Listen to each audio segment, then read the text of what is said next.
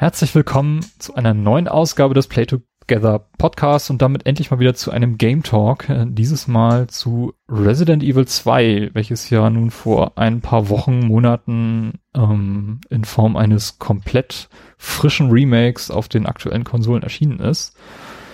Und das wollen wir jetzt gerne mal re rekapitulieren. Ich bin Timo und ich habe mir dafür heute Verstärkung durch den Ben von Behind the Screens geholt. Grüß dich, Ben. Hallo Timo.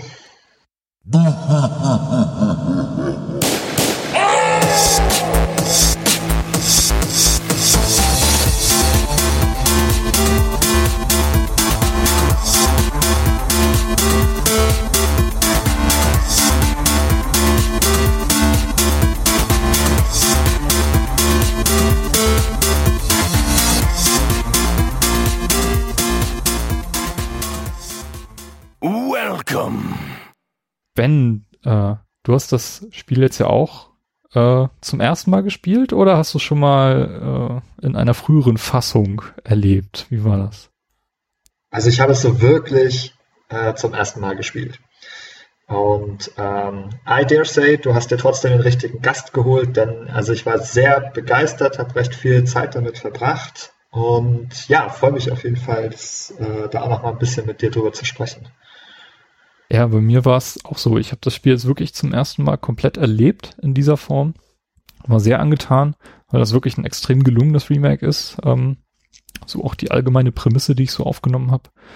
Und äh, ich meine, das Remake ist 2015 angekündigt worden, ist jetzt Anfang 2019 erschienen, hat also doch schon eine längere Entwicklungszeit hinter sich. Und ich bin der Ansicht, das hat sich wirklich gelohnt.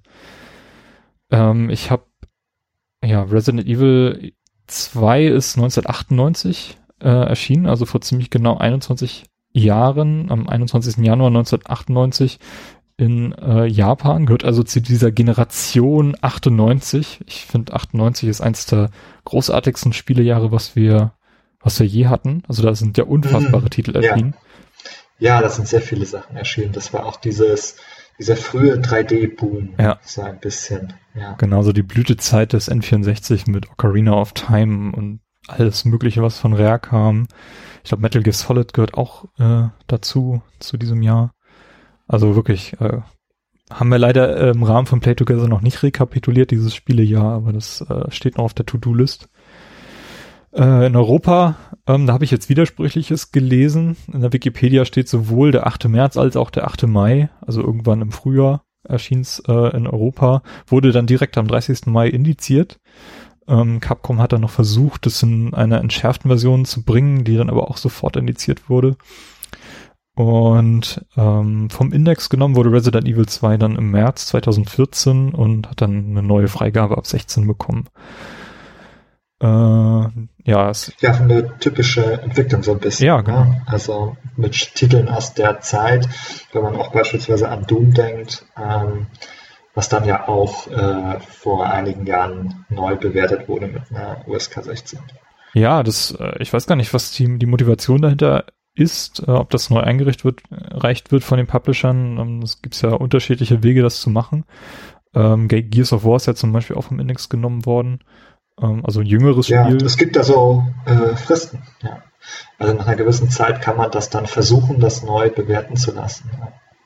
Macht ja auch Sinn. Also äh, ich glaube, die Wahrnehmung damals und heute, die hat sich schon extrem gewandelt. Und ich wundere mich manchmal schon, äh, Resident Evil 2 hat jetzt, glaube ich, ein 18er Freigabe oder 16er, ich weiß gar nicht. Ich habe mir die UK-Version bestellt, deswegen äh, kann ich da nichts zu sagen. Ich glaube, eine 18er. Mhm. Ja, ich habe es gerade nicht in Sichtweite, aber ich habe so da dieses Gefühl. Also auf jeden Fall wäre es mit dieser, äh, in dieser Version 1998 auch eher auf dem Index gelandet, würde ich mal vermuten. Äh, doch recht explizite Darstellung an Gewalt und offenen Wunden und äh, ja, also ich habe mich an einigen wenigen Stellen noch recht äh, krass geekelt.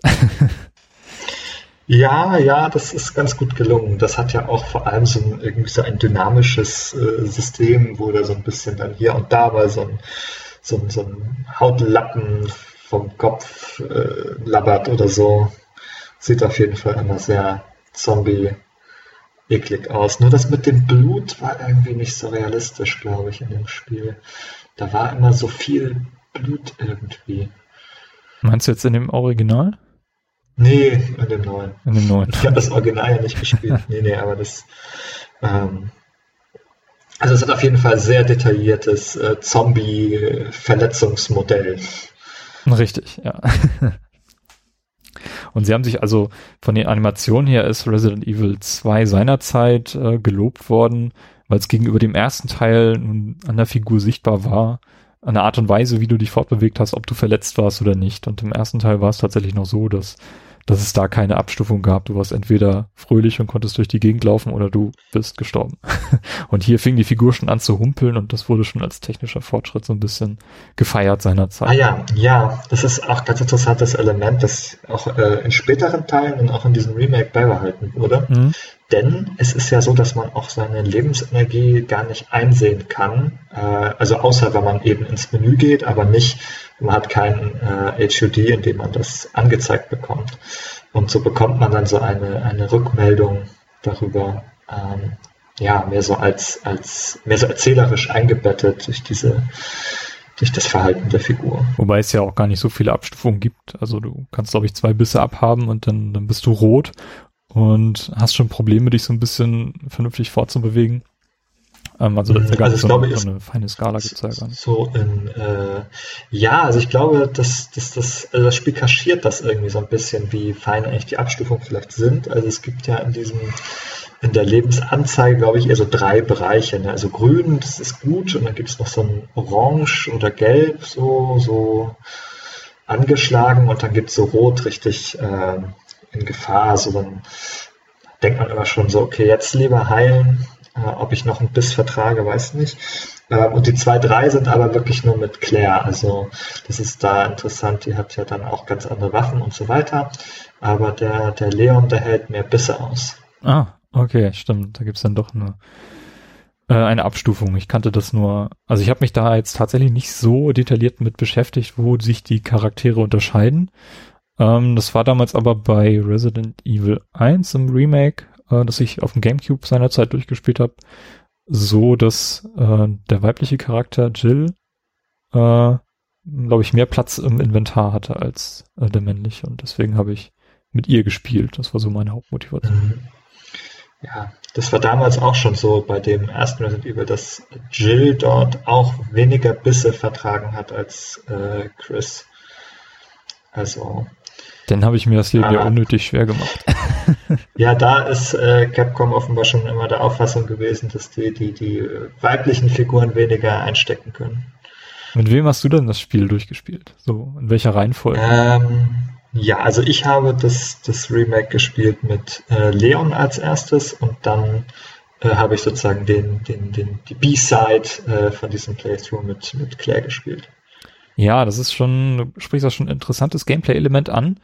Ähm, Resident Evil 2 spielt sich ja mit zwei Charakteren. Du kannst von vornherein wählen, ob du mit Leon oder mit Claire anfangen möchtest. Und äh, die Storylines überschneiden sich aber im Laufe des Spiels. Und ähm, wenn du mit einem Charakter anfängst, hast du am Ende des Spiels die Möglichkeit, das Ganze nochmal mit einem anderen, mit dem jeweils anderen Charakter dann durchzuspielen und da so ein paar kleine Änderungen dann im Laufe der Story äh, zu erleben und siehst das Ganze dann aus der jeweils anderen Perspektive. Ja, wobei das sogar noch ein bisschen komplizierter ist insofern oder komplexer ist insofern, als dass man sozusagen zwei Hauptpfade hat mit je einer Figur. Also man kann mit Leon starten oder man kann mit Claire starten. Und dann schaltet man sozusagen so ein Second Run frei, wo man dann die jeweils andere Figur spielt, sozusagen in Ergänzung zu diesem Hauptpfad. Mhm. Äh, wo dann der zweite, äh, dieser Second Run so ein bisschen kürzer auch ist ähm, und so ein bisschen Storybeats ausspart, die dann schon in der Hauptgeschichte quasi passiert sind und mehr so eine Art Ergänzung sind. Aber alle vier Versionen unterscheiden sich halt so ein kleines bisschen. Also wenn man wirklich alle Varianten sehen will, muss, müsste man sozusagen wirklich alle diese vier äh, Pfade auch spielen. Genau, ist eigentlich eine super coole Idee. Ähm, ich bin leider nur bei meinem ersten Run hängen geblieben. Also ich habe es mit Claire durchgespielt äh, und nach dem Abspann das Spiel erstmal weggelegt und mich in die Podcast-Vorbereitung hier gestürzt. Also ich habe diesen B-Run tatsächlich noch vor mir. Aber ich glaube, ich möchte mir das noch geben, weil äh, mit Leon, den kenne ich aus Resident Evil 4, äh, wo er ja einige Jahre später dann nochmal zum Einsatz kommt. Ähm, ich finde das übrigens extrem cool gelungen, wie sie ihn hier darstellen als äh, frischer Uni-Absolvent quasi. Der im, im fiktiven Spiel hat er ja gerade seine Polizeischule abgeschlossen und kommt zu seinem ersten Tag im Dienst. Das ist so der Aufhänger des Spiels und äh, es sieht wirklich total aus wie so ein 16-Jähriger, der gerade so ersten Zigaretten ausprobiert hat. Und ich finde das extrem gut, ge gut getroffen, wie sie den hier darstellen. Ja, der, der, der Rookie, ähm, das, ja, ist fast so das, das Klischee, so der erste Tag und alles geht schief. Ja, und, genau. Ja, also ich meine, wer kennt das nicht? Der erste Arbeitstag und dann ist plötzlich Zombie-Apokalypse. Ja. Ähm, ich glaube, an jedem ersten ja, Arbeitstag ist Zombie-Apokalypse.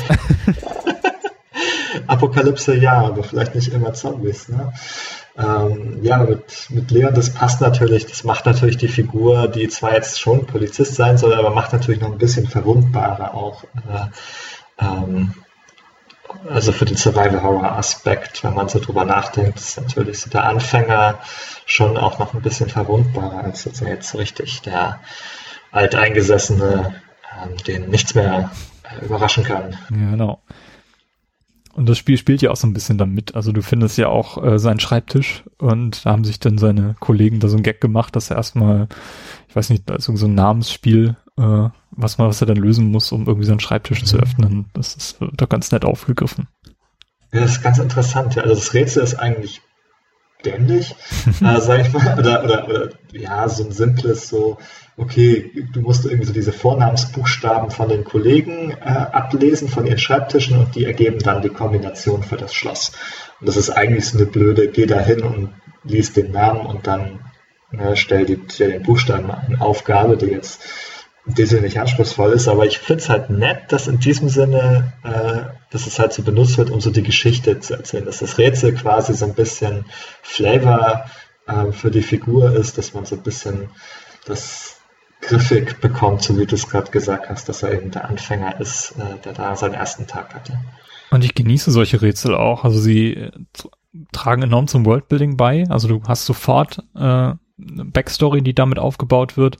Und äh, ich lieb's halt auch in so detaillierten Spielen, mir einfach die Umgebung anzuschauen. Und ich hätte mir die Schreibtische so oder so angeschaut und dann wird das halt verknüpft mit einem Rätsel. Das, das finde ich ganz in Ordnung. Und es ist ja auch so, dass die Leute, die das Original kennen, äh, da hat man ja nur diese Stand-Hintergrundbilder gehabt, auf denen man so ein bisschen erahnen konnte, was auf den Schreibtischen rumsteht. Und die haben sich, also Capcom hat sich ja echt Mühe gegeben, das möglichst äh, getreu den Originalfotos nachzubauen. Und das muss man wirklich sehr hoch anrechnen. Das ist ihnen teilweise echt gut gelungen. Ja, also es ist auch ohnehin insgesamt sehr atmosphärisch und sehr, sehr ähm, ja, gruselige atmosphärische Designs und auch sehr detailliert, wie du auch gesagt hast. Ja. Also es ist ja, wirklich an jeder Ecke so ein bisschen was entdecken kann. Auch. Genau. Also nochmal zurück zu dem Aufhänger. Also ich bin, hab jetzt dieses Spiel zwar erst mit dem Remake das erste Mal komplett gespielt, aber ich bin mit dem Spiel tatsächlich schon 1998 in Kontakt gekommen. Ähm, und ich, ich habe da recht gute Erinnerungen dran. Das ist so für mich das erste, also überhaupt der erste Kontakt mit der Resident Evil Serie gewesen. Und das ist auch das erste Spiel gewesen, von dem ich wirklich den Eindruck hatte, dass es nur für Erwachsene gedacht ist. Also so richtig, äh, damals war ja die PlayStation auch so verschrien als die Konsole für Erwachsene und Nintendo ist eher so das die Kiddie-Konsole mit Mario Kart und so. Und dieses Spiel hat damals diesen Eindruck für mich extrem bestätigt. Also jetzt, als es erschien, war ich zwölf Jahre alt und äh, mein Cousin war ein bisschen älter, der hat uns irgendwann für, für eine Woche besucht. Ähm, also der wohnte irgendwo in Süddeutschland und hat dann eine Woche bei uns Urlaub gemacht.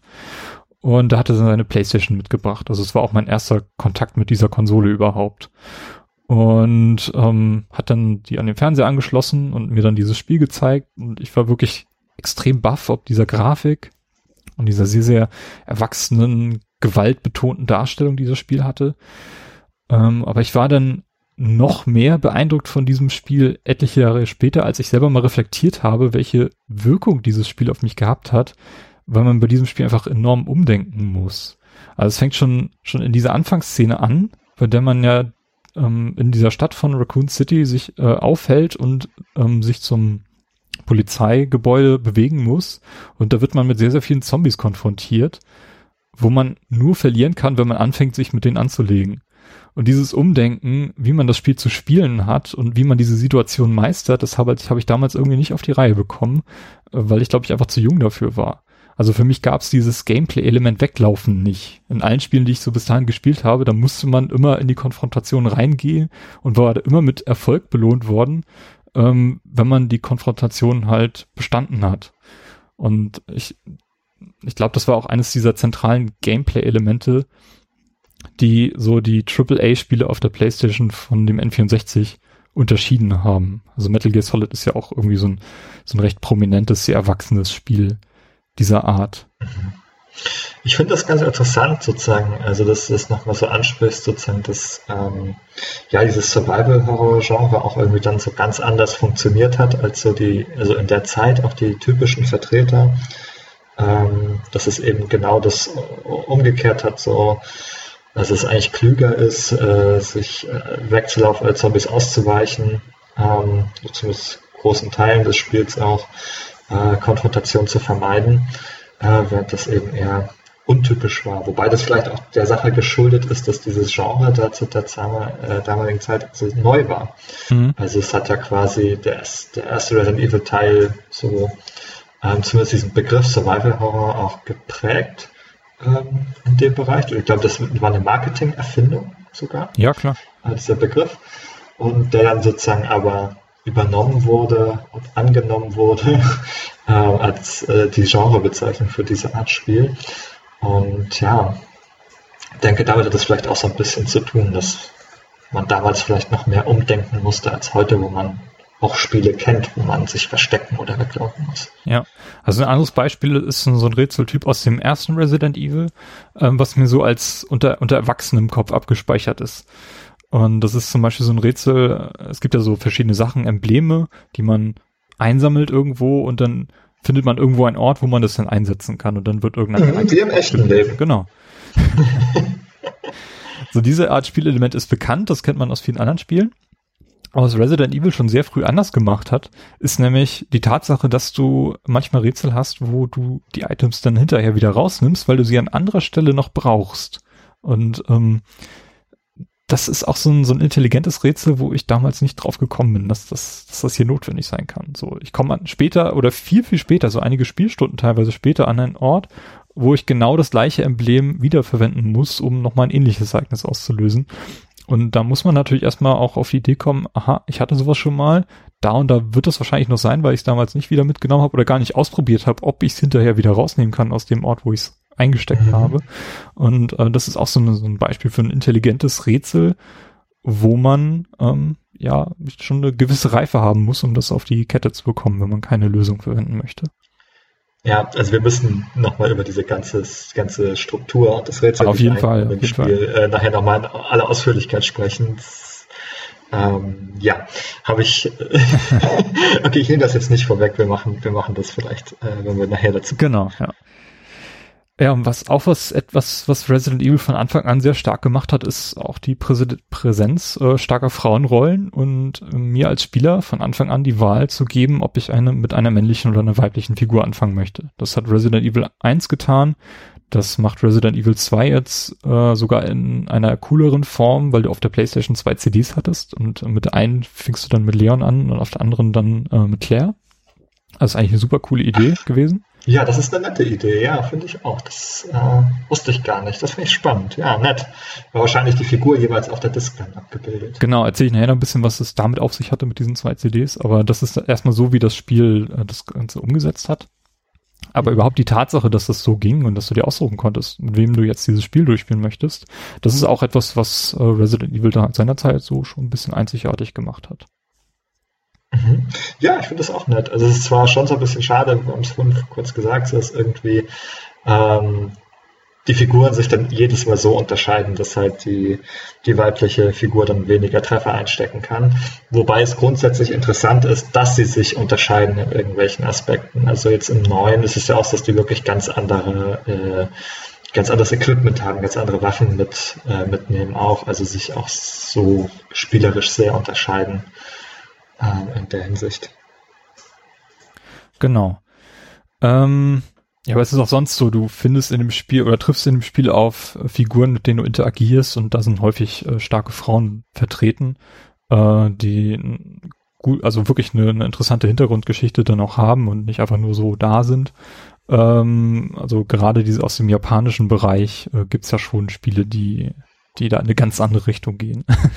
ich erinnere mich daran, du hast doch jetzt gerade auf äh, Twitter verfolgt, diese Indizierungs- oder Nicht-Indizierungsdebatte über, ich weiß gar nicht, was für ein Spiel das war, aus, aus Japan. Ja, äh, lass uns nicht darüber sprechen. Hat sich ja in den letzten 20 Jahren irgendwie nicht so viel getan, aber Resident Evil geht da mit ja, gutem Beispiel ja. voran, muss ich sagen. Das stimmt, ja, also doch, das ist äh, so, das wäre jetzt ja kein Vergleich. Äh, das muss man schon sagen. Ja, auch in den Nebenfiguren. Es gibt da ja auch, ähm, auch in diesem zweiten Teil, im Remake, interessante Nebenfiguren jeweils. Ähm, ich glaube, das sind beides Frauen auch, ne, die in prominenteren Rollen.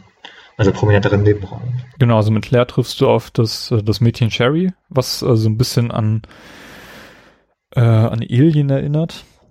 Also an die Alien-Filmreihe, wo sich ja, glaube ich, auch irgendwo so ein Mädchen, ähm, ich war es, glaube ich, im zweiten Teil, äh, versteckt vor, vor Aliens ähm, und auch dadurch so ein bisschen die, äh, die Motivation des Hauptprotagonisten eben ist, ähm, da so ein bisschen beschützt das Kind.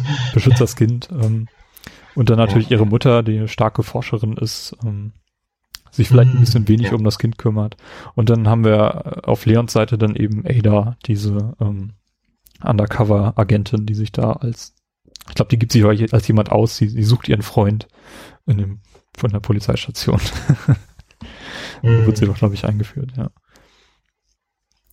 Ja, genau. Ja, ja, genau, auf jeden Fall. Ähm, was ich auch gut und interessant finde, ist, dass es halt überhaupt so Figuren fokussiert ist, dass du halt, ähm, das ist, glaube ich, auch stärker als im, äh, im ersten Teil oder ähm, dass es halt auch so um diese persönlichen Geschichten ein bisschen geht. Also äh, Claire Redfield sucht ja ihren Bruder zum Beispiel auch. Genau. Also die ist ja, die ist ja nicht gekommen, um die Welt zu retten oder ähm, Zombies äh, zu erschießen, sondern die sucht ja eigentlich ihren Bruder. Und das finde ich halt auch ganz interessant, dass sie so ein bisschen zwar verwickelt wird in diese Umbrella ähm, Verschwörungsgeschichte quasi mit den Zombies, aber dass sie halt auch eigentlich so ihre eigene äh, Motivation mitbringt, die halt ähm, nichts damit zu tun hat.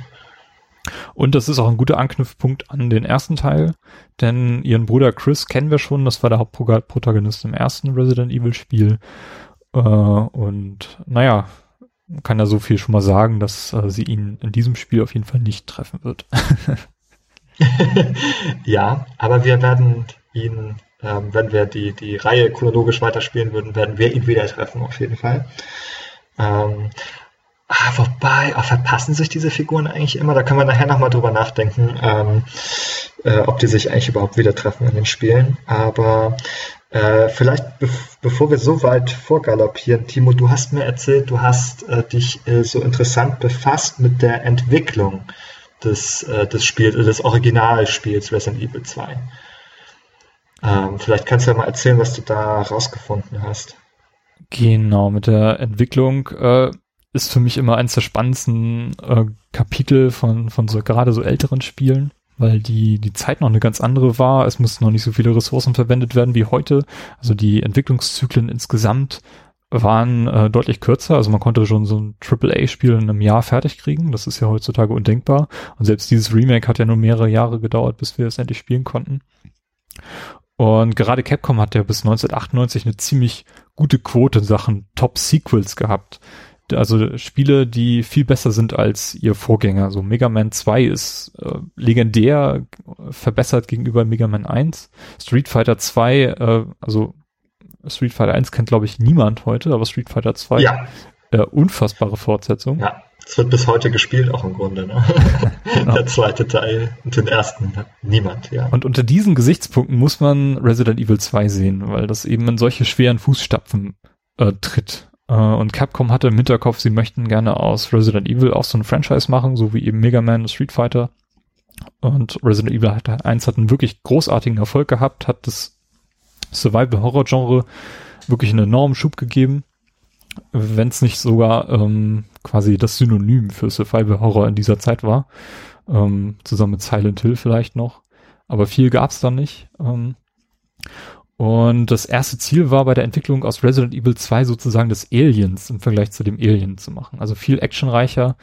Ähm, und Aliens ist ja auch ein, ein Film, ein gutes Beispiel dafür, wie man ein Franchise ähm, vorantreiben kann, was in eine ganz andere Richtung geht als das Original, aber unglaublich zum Worldbuilding einfach beizutragen und auch was Sinnvolles zu erzählen. Und das wollten sie mit Resident Evil 2 auch machen. Und das große Problem bei dieser Entwicklung war allerdings, ähm, dass es massive Änderungen in dem Team gab, welches Resident Evil 1 noch zu verantworten hatte. Also sind sehr, sehr viele Leute gegangen nach dem ersten Teil, der erschien 96 übrigens. Ähm, Tokuro Fujiwara verließ das Team kurz vor der Fertigstellung von Resident Evil 1. Das war so ein bisschen der Mastermind hinter allen Spielen, die Capcom so in den letzten vorangehenden 15 Jahren gemacht hatte. Aber er hat sich für sich entschieden, dass er keine Franchises mehr machen möchte und hat dann Capcom verlassen und sein eigenes Studio hinterher gegründet.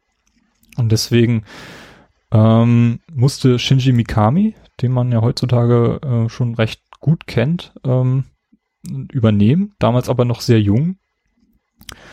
Äh, und der hatte dann schließlich Resident Evil 2 so ein bisschen äh, zu verantworten und hat dann auch da, was dann auch dazu geführt hat, dass der erste Versuch so ein bisschen in die Hose ging. Ähm, oh, da war gerade ein Ton. Oh, ja, das war ich. Verzeihung. Schon wieder weg. Genau. Ähm, der Scenario Writer von dem ersten Teil hat Capcom ebenfalls verlassen. Das war Kenichi Iwao, ähm, der zum Beispiel so Sachen erfunden hat wie den T-Virus, Umbrella Corporation, die Stars, die Zombies, den Tyranten und alle anderen Feinde, die so im ersten Teil auftauchen. Also doch schon sehr die ganzen Kernelemente, die Resident Evil 1 ausgemacht haben äh, das Setting von Resident Evil 1 ausmachen, der ist nicht mehr da gewesen und äh, zu Square gegangen. Hat dann dort später an Parasite Eve und den Final Fantasy Online Spielen mitgewirkt. Also der scheint, glaube ich, immer noch bei Square zu sein. Ähm, genau. Shinji Mikami ist dann Producer von Resident Evil 2 geworden und der neue Director wurde Hideki Kamiya. Ähm, mhm. Genau, da lustige Geschichte, der ähm, hat bei Teil 1 äh, war unter anderem dafür verantwortlich, die Namen der Charaktere zu erfinden und hat sich dabei aus Pornomagazinen inspirieren lassen. ja, das, äh, den Eindruck kann man auch bekommen. Ja, ja. durchaus. ja, Shinji Mikami, also neu, äh, Quatsch, wie hieß er, der Director, ähm, Hideo Kamiya, äh, der ist vielleicht eine etwas schlechte Wahl gewesen, weil er selber sagte, dass er eine Abneigung gegenüber dem Horrorgenre hat. Ähm, und es war auch seine Idee dann zu sagen, okay, wir machen Resident Evil jetzt ähm, actionlastiger als den ersten. Äh, und es wurde dann entschieden, dass das Spiel in den Straßen von Raccoon City stattfinden sollte. Das, ähm, der erste Teil findet ja fast hauptsächlich nur in dieser Villa statt. Also man sieht ja gar nicht so viel von, von dem Outcome, von dem Outbreak äh, dieses Virus selbst ähm, das ist eine Aufgabe, die im zweiten Teil äh, wichtiger wird. Und was im letztendlichen Spiel meiner Meinung nach auch eins der, der wichtigsten äh, ja, Legacy-Elemente von, von Resident Evil 2 ist, weil es so wirklich doch extrem zum Worldbuilding beitritt. Wir sehen wirklich mal, ähm, was passiert eigentlich in der Stadt, wenn dieses Virus vollständig ausgebrochen ist. Ähm, das musste auch katastrophal auf die Bevölkerung äh, sich auswirken und genau das sehen wir auch allein schon in den Anfangssequenzen. Also das Spiel selber spielt nicht sehr viel draußen. Das meiste findet in Gebäuden oder schließlich in den Laboren statt. Ähm, aber die wenigen Elemente, die wir von dem Spiel draußen sehen, ähm, die reichen aus, um wirklich zu erzählen oder uns zu zeigen, wie wir uns Raccoon City vorzustellen haben. Und das äh, rechne ich dem Spiel sehr, sehr hoch an. Mhm. Nochmal eine kleine Ergänzung äh, zu äh, Shinji Mikami. Ähm, weil der, glaube ich, für die allermeisten synonym mit der Resident Evil-Reihe ist. Also der war ja Director beim ersten Teil mhm. und hat den zweiten dann produziert und der hat aber auch sehr viele der nachfolgenden äh, Spiele gemacht, also zumindest bis zum vierten. Ähm, und der vierte gilt ja auch nochmal als äh, besonderer Meilenstein und ist dann, glaube ich, nach dem vierten gegangen und hat dann später The Evil Within gemacht. Das kann gut sein, ja. Ich habe das leider nicht genau. so richtig verfolgt. Ähm, und dazwischen hat er noch, hat er noch bei Capcom, glaube ich, auch hat er God Hand und Vanquish gemacht und Shadows of the Damned. ähm, bevor er dann zu Evil Within ähm, sozusagen sein neues eigenes Franchise, äh, was aber in eine ähnliche Richtung geht, schon dem Namen nach. genau, ja. der ist auf jeden Fall als, ähm, sehr, sehr, ja. Hat sehr, sehr viel Erfahrung gewonnen mit diesem Spiel, um seinen weiteren Lebensweg dann damit bestreiten zu können. Also hätte es auch komplett genau. in den Sand setzen können, das ist letztendlich nicht passiert. Ähm, und das ist so ein bisschen seine Geburtsstunde dann auch gewesen. Nee, im Gegenteil, der hat sich ja dann mit Resident Evil 4 nochmal neu erfunden und genau. ja, also gilt deshalb irgendwie so als Legende auch. Also, ja. Ja, die ursprüngliche, äh, der ursprüngliche Reveal von Resident Evil 2 fand auf der Tokyo Game Show seit 1996 statt. Ähm, die Hauptcharaktere hießen zu dem Zeitpunkt bereits Leon S. Kennedy und ähm, Elsa Walker. Und der Plan war, dass das Spiel Ende 1996 zu ungefähr 70 Prozent fertig gewesen sein soll. Und dann kam es aber zu einer Inspektion, die bei Capcom üblich ist, ähm, von Yoshiki Okamoto, ähm, der auch Teil 1 schon inspiziert hat und der hat sich überhaupt nicht erfreut gezeigt. Das Spiel war ihm nicht unheimlich genug, es war zu hell, es hat zu wenig Story gehabt. Ähm, das Spiel setzte sehr stark auf automatische Waffen und ähm, das lag, Ganze lag wohl daran, dass das Team einfach ähm, zu jung, zu unerfahren gewesen ist und äh, so ein bisschen blauäugig in die Entwicklung von Teil 2 reingegangen ist. Und was Capcom am meisten gestört hat in diesem Fall war einfach, dass das geplante Ende von dem zweiten Teil zu definitiv gewesen ist. Also man wollte das, die ganze Geschichte um Umbrella komplett auflösen. Und Capcom war aber der Meinung, dass sie sich Möglichkeiten offen lassen müssen, einfach das Spiel als Franchise aufzubauen und weiterzuerzählen mit weiteren Spielen. Und das war dann äh, die Entscheidung von Capcom, sich noch einen externen Berater ins Team zu holen, nämlich Noboru Sigamuro, was ein, ein der ein in Japan äh, recht bekannter Autor ist. Der hat unter anderem äh, bei den Mighty Morphin Power Rangers mitgewirkt. also das war ein äh, Qualitätsautor. Ein Qualitätsautor natürlich. Ähm, der hat sich Resident Evil 2 zu diesem Zeitpunkt angeschaut und war auch großer Fan des ersten Teils. Also schon jemand, der sich damit identifizieren konnte und hat äh, festgestellt, dass die Story einfach viel mehr Tiefgang benötigte, um auch vor allem dieses Survival-Horror-Genre ein bisschen besser rauszuheben. Und äh, das zweite war, dass es eine direkte Verknüpfung zum Vorgänger braucht, die darüber hinausgeht, dass beide in, dem, in derselben Stadt und mit derselben Organisation äh, zu handeln haben. Und äh, genau, deswegen wurde Resident Evil 2 Ende 1996 komplett verworfen und wieder bei Null angefangen. Nun ist das Problem aber, dass schon so viel von diesem Spiel zu diesem Zeitpunkt gezeigt wurde, ähm, dass diese Version von Resident Evil als Resident Evil 1.5 bekannt geworden ist und auch von Capcom unter diesem Titel anerkannt ist. Äh, und sie haben äh, tatsächlich dann auch der DualShock-Version von Resident Evil 1, den Director's Cut, die äh, vorgezogen wurde, eben weil sich Teil 2 noch verzögerte, haben sie eine, einen Trailer von diesem Spiel einfach beigelegt, der CD, um das einfach so festzuhalten. 2013 äh, ist dann auch eine einigermaßen spielbare Version von diesem Prototyp geleakt. Ähm, also wer sich das mal anschauen möchte, wie Resident Evil 1.5 aussieht, der kann mal bei YouTube gucken, was es da zu sehen gibt. Ja, der äh, Sugimura arbeitet äh, fortan als Scenario Writer fest im Team von Resident Evil 2 mit und sorgte zuallererst dafür, dass ähm, eben Elsa Walker als Hauptcharakter rausfliegt und gegen Claire Redfield eingetauscht wird, ähm, die in dem Spiel eine 19-jährige Studentin sein soll und eben die jüngere Schwester von Chris Redfield, die wir schon kennen, um eben diese Verbindung zum ersten Teil aufzubauen. Und das Spiel wurde jetzt drei Monate fiktiv nach den Ereignissen von Resident Evil 1 in diesem Spencer-Menschen angesiedelt und mhm. hauptsächlich in das Raccoon Police Department verlegt. Äh, und äh, ja, zu diesem Police Department gibt es ja auch diese interessante Geschichte, dass das vor, bevor es ein Polizeigebäude wurde, ein Museum war, was dann auch erklärt, dass da diese ganzen irren Gänge äh, und Geheimwege existieren, die man dann im Laufe des Spiels dort beilegt. Ja, natürlich, ja. Also für ein Museum ist es natürlich völlig normal, dann solche Geheimgänge zu haben. Genau. Ja, und ihm hat man es auch zu, ver, äh, zu verdanken, dass es denn zu diesen A und B-Szenarios von Le Claire, äh, Leon und Claire kam, die äh, dafür sorgen, dass es insgesamt vier Durchläufe bedarf, bis man, bis man, oder ja, vier Durchläufe durchs Spiel bedarf, ähm, um alles gesehen zu haben, was es in diesem Spiel mhm. zu sehen gibt. Und äh, dieser berühmte Mr. X, äh, so wie er am besten bekannt ist, der tauchte im Originalspiel nur im B-Szenario auf.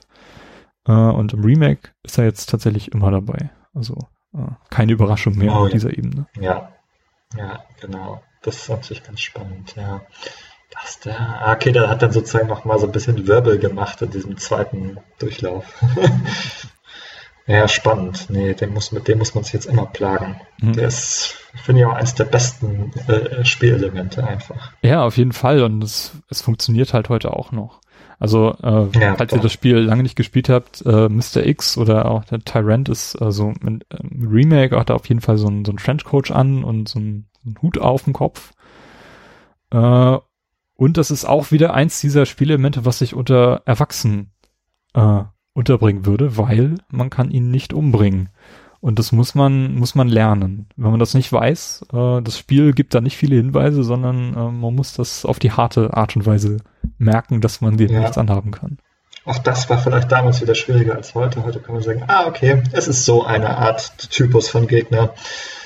Der äh, äh, wackelt nur so ein bisschen, äh, wankt kurz, wenn er eine Kugel abkriegt, aber dann läuft er weiter und dann, ähm, ja, das ist sozusagen so ein bedrohliches Element nochmal, weil da halt so, so ein Typ, der ist, der ist auch sehr groß und kräftig, der läuft auch mal durch Wände, ähm, einen da verfolgt durch, äh, durch die verschiedenen Areale und man einfach nie so die richtige Verschnaufspause hat. Also es ist immer so, man hört auch dann die Schritte, ähm, durch Wände und so weiter, wenn er näher kommt, ist man, oh Gott, okay, jetzt müssen wir mal wieder weiterlaufen.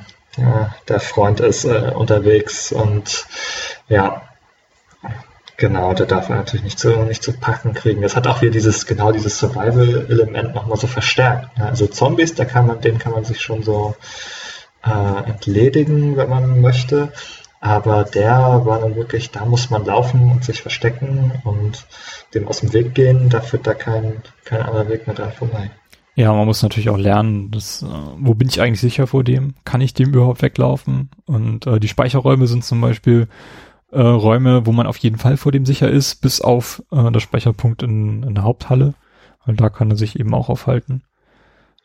Genau, durch die Halle kann er laufen. Ja, ja, genau, die Speicherorte sind sicher. Es gibt auch, glaube ich, ein paar andere Orte, wo er einfach nicht reinkommt. Also, wo er, also, da geht er nur an der Tür vorbei, aber mhm. kommt nicht rein. Also, ja. da gibt es oben in der Polizeistation, glaube ich, so einen Raum, das ist dieser Rätselraum, wo man auch den USB-Stick äh, anwenden kann. Und ich glaube, da kommt er nicht rein. Da, also, habe ich noch nie drin gesehen. also, da bin ich schon mehrmals reingeflohen und der ist da nicht nachgekommen.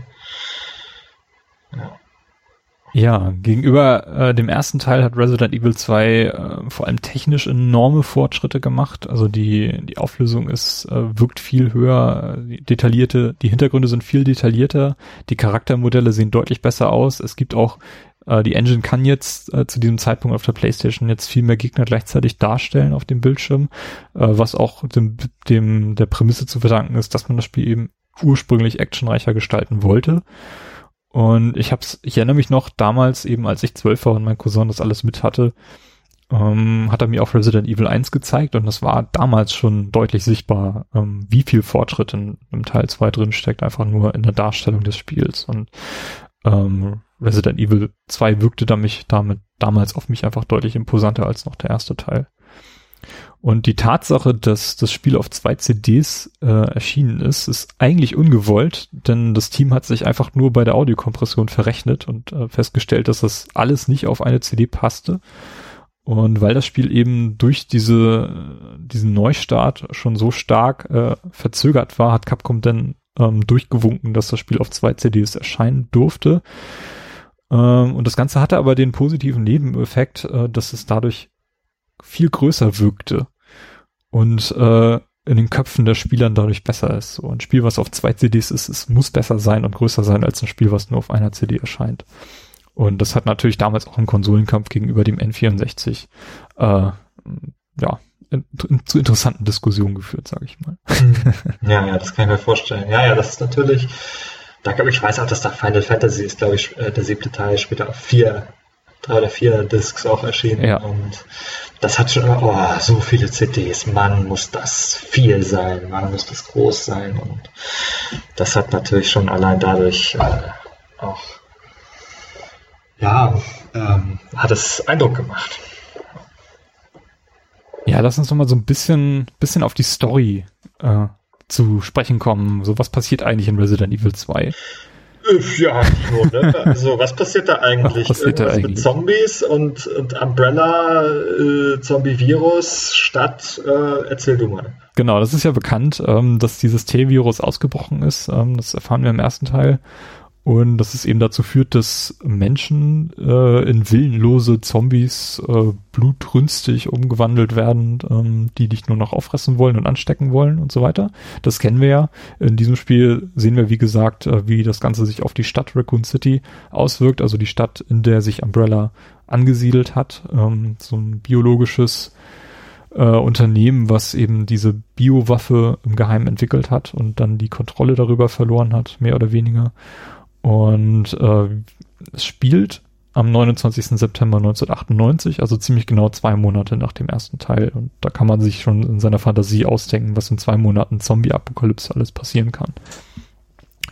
Äh, ich habe das Spiel äh, mit Claire gespielt und Claire ist eben die Schwester von Chris Redfield, äh, den wir aus dem ersten Teil kennen und ist auf der Suche eben nach ihm und reist deswegen äh, nach Raccoon City ohne zu wissen, dass dort mittlerweile die gesamte Bevölkerung von diesem T-Virus infiziert wurde ähm, und trifft äh, auf dem Weg dorthin an einer Tankstelle auf Leon Kennedy, der äh, eben auf dem Weg zum Polizeirevier in Raccoon City ist, ähm, also durch Zufall, äh, um dort seinen ersten Arbeitstag letztendlich anzutreten.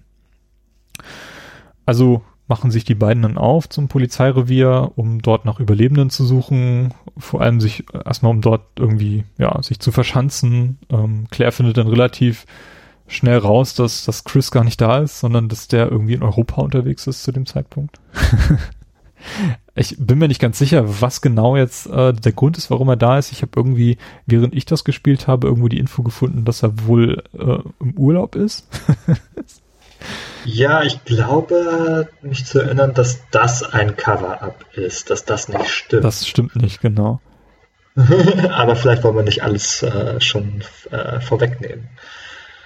Ja. Auf jeden Fall äh, werden wir ihn in diesem Spiel nicht treffen. Ähm, Claire trifft dann äh, irgendwann, äh, tatsächlich, aber während sie versucht, aus dem Gebäude wieder rauszukommen, ähm, durch einen Tunnel. Also sie findet irgendwann so einen Plan, wie das Gebäude aufgebaut ist und dass es da ein, Tunnelsystem zu geben scheint, äh, wie sie dann das Gebäude vernünftig verlassen kann, ohne da in die Stadt raus zu müssen.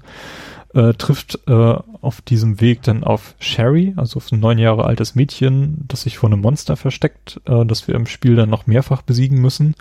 Äh, es wird dann im Spiel immer als G bezeichnet. Äh, und wir finden dann raus, dass Sherry die Tochter von Annette ist, also eine Umbrella-Wissenschaftlerin, die total vernarrt in ihrer Arbeit zu sein scheint und dabei ihre Tochter total vernachlässigt. Und äh, Annette äh, ist ihr Ehemann, heißt William Birkin, der ebenfalls äh, dort angestellt ist und der das G-Virus erfunden hat. Das soll so die ultimative Biowaffe sein. Und äh, Umbrella, das nimmt man dann einigen Dokumenten, die man findet, ähm, wollte ihm dieses Projekt wegnehmen und daran, dagegen hat er sich gewehrt, indem er sich das Virus selbst injiziert hat. Äh, und nicht nur sich selber, sondern äh, auch Sherry ist damit infiziert. Sie scheint aber die einzige zu sein, die dagegen immun ist, während äh, William Birkin zu diesem G mutiert ist, also dieses Monster, was wir dort mehrfach besiegen müssen. Ähm, ja, und zum Schluss erfahren wir ähm, von Annette in einer dramatischen Szene, dass, äh, dass es eine Methode für ein Gegenmittel gegen das T-Virus, äh, gegen das G-Virus gibt, ähm, das wir dann produzieren und ähm, Sherry injizieren und fliehen dann aus dem Bereich und am Ende gibt es dann noch die Wiedervereinigung mit Leon. So dass äh, am Spielende Leon, Claire und Sherry äh, das Gebäude, den ganzen Komplex äh, dort verlassen können. Das ist so ein bisschen die Kurzfassung. Ich habe jetzt ein bisschen was weggelassen. Also wir treffen zwischendurch zum Beispiel auf diesen äh, Polizeichef, äh, der aber doch irgendwelche äh, ja, Verträge mit Umbrella hat, um Sachen zu verschleiern. Ähm, wir sehen dieses, äh, dieses Kinderhort von Sherry, wo wir Sherry auch kurz selber spielen dürfen. Ähm, auch sehr interessant gemacht. Ähm, ja, zwischendurch äh, überschneidet sich die Geschichte auch mehrfach mit der von Leon und Leon lernt noch jemand ganz anderes kennen auf äh, in seiner Geschichte. Wer ist das denn, Ben? Genau, also ich habe ja ähm, den, den Hauptpfad als erstes mit äh, Leon gespielt und da, also erstmal ist sozusagen die, der grobe Verlauf der Geschichte ist, ist ähnlich auch, also ähm, dass man gegen den äh, verwandelten William Birkin äh, kämpfen muss, wiederholt und dass man ne, von der Polizeistation äh, in, in, die, in, äh, na, wie heißt das denn auf Deutsch, die Sewers, die, die, die, die, die Abwasserkanäle kommt, dann in die, in die Ge äh, Untergrund, äh, Geheimbasis äh, im Untergrund von, von Umbrella und so weiter. Ähm, und was man aber, was, wen man nicht kennenlernt, ist eben das, das äh, kleine Mädchen. Die, die trifft man überhaupt nicht äh, in Leons äh, Durchlauf. Mhm. Äh, dafür trifft man äh, Ada Wong, äh, die sich äh, zu, zumindest zunächst auch als, glaube ich, äh, weiß nicht, FBI-Agentin, glaube ich, ausgibt. Äh, oder die zumindest sozusagen, ja, ähm, mit einer eigenen Agenda auch kommt und es stellt so ein bisschen heraus, okay, man Vielleicht hat sie noch eine andere Motivation, man weiß es nicht genau. Äh, jedenfalls so eine sehr charismatische Figur, die dann mehrmals äh, auf Leon trifft und irgendwann arbeiten die dann auch zusammen. Und äh, dann gibt es ebenfalls einen Spielabschnitt, wo man dann äh, Ada spielt, äh, anstatt Leon. Uh, und das hat auch so ein paar eigene Gameplay-Kniffe dann.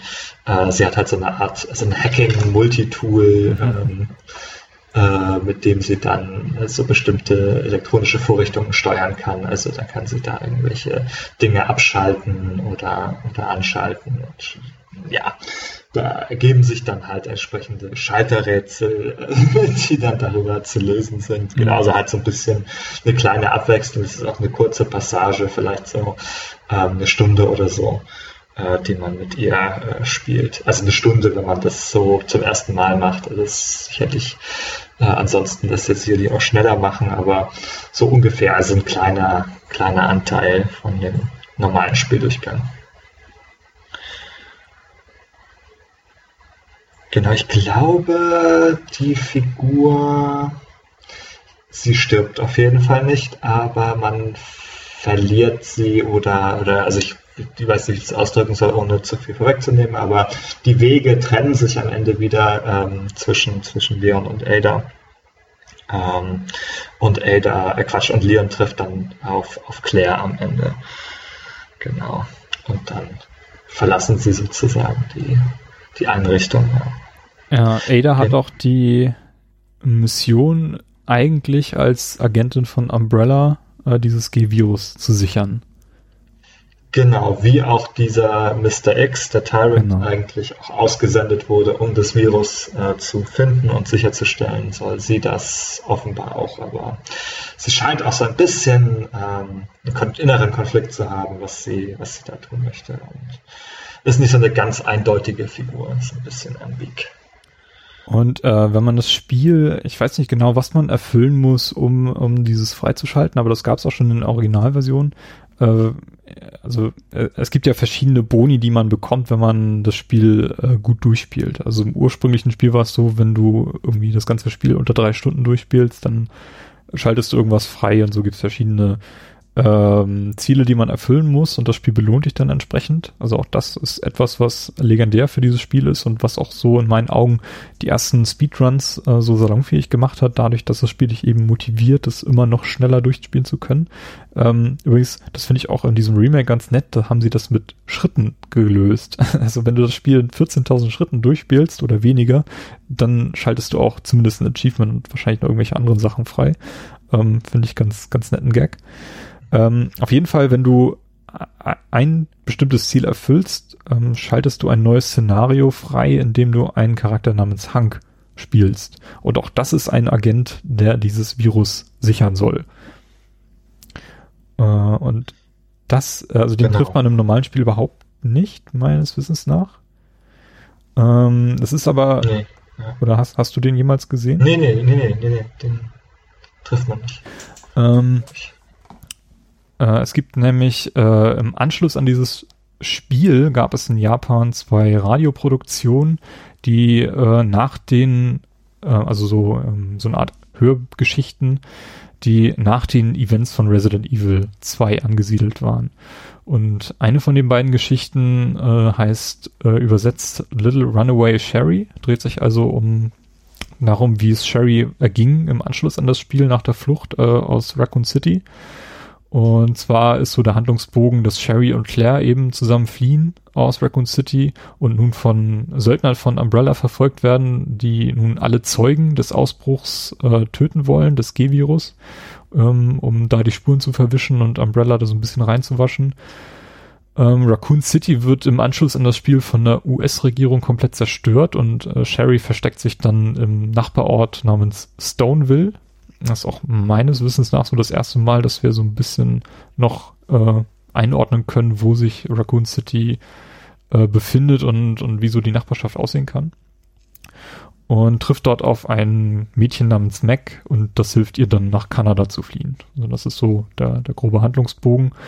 Und die zweite Radioproduktion, die dreht sich dann entsprechend um Ada, äh, heißt übersetzt The Female Spy Ada Lives äh, und ist angesiedelt einige Tage nach den Events von, von Resident Evil 2 und dreht sich darum, dass Ada äh, weiterhin die Probe von dem G-Virus von Sherry bekommen soll, ähm, die aber nun in Besitz von diesem mysteriösen Hank ist.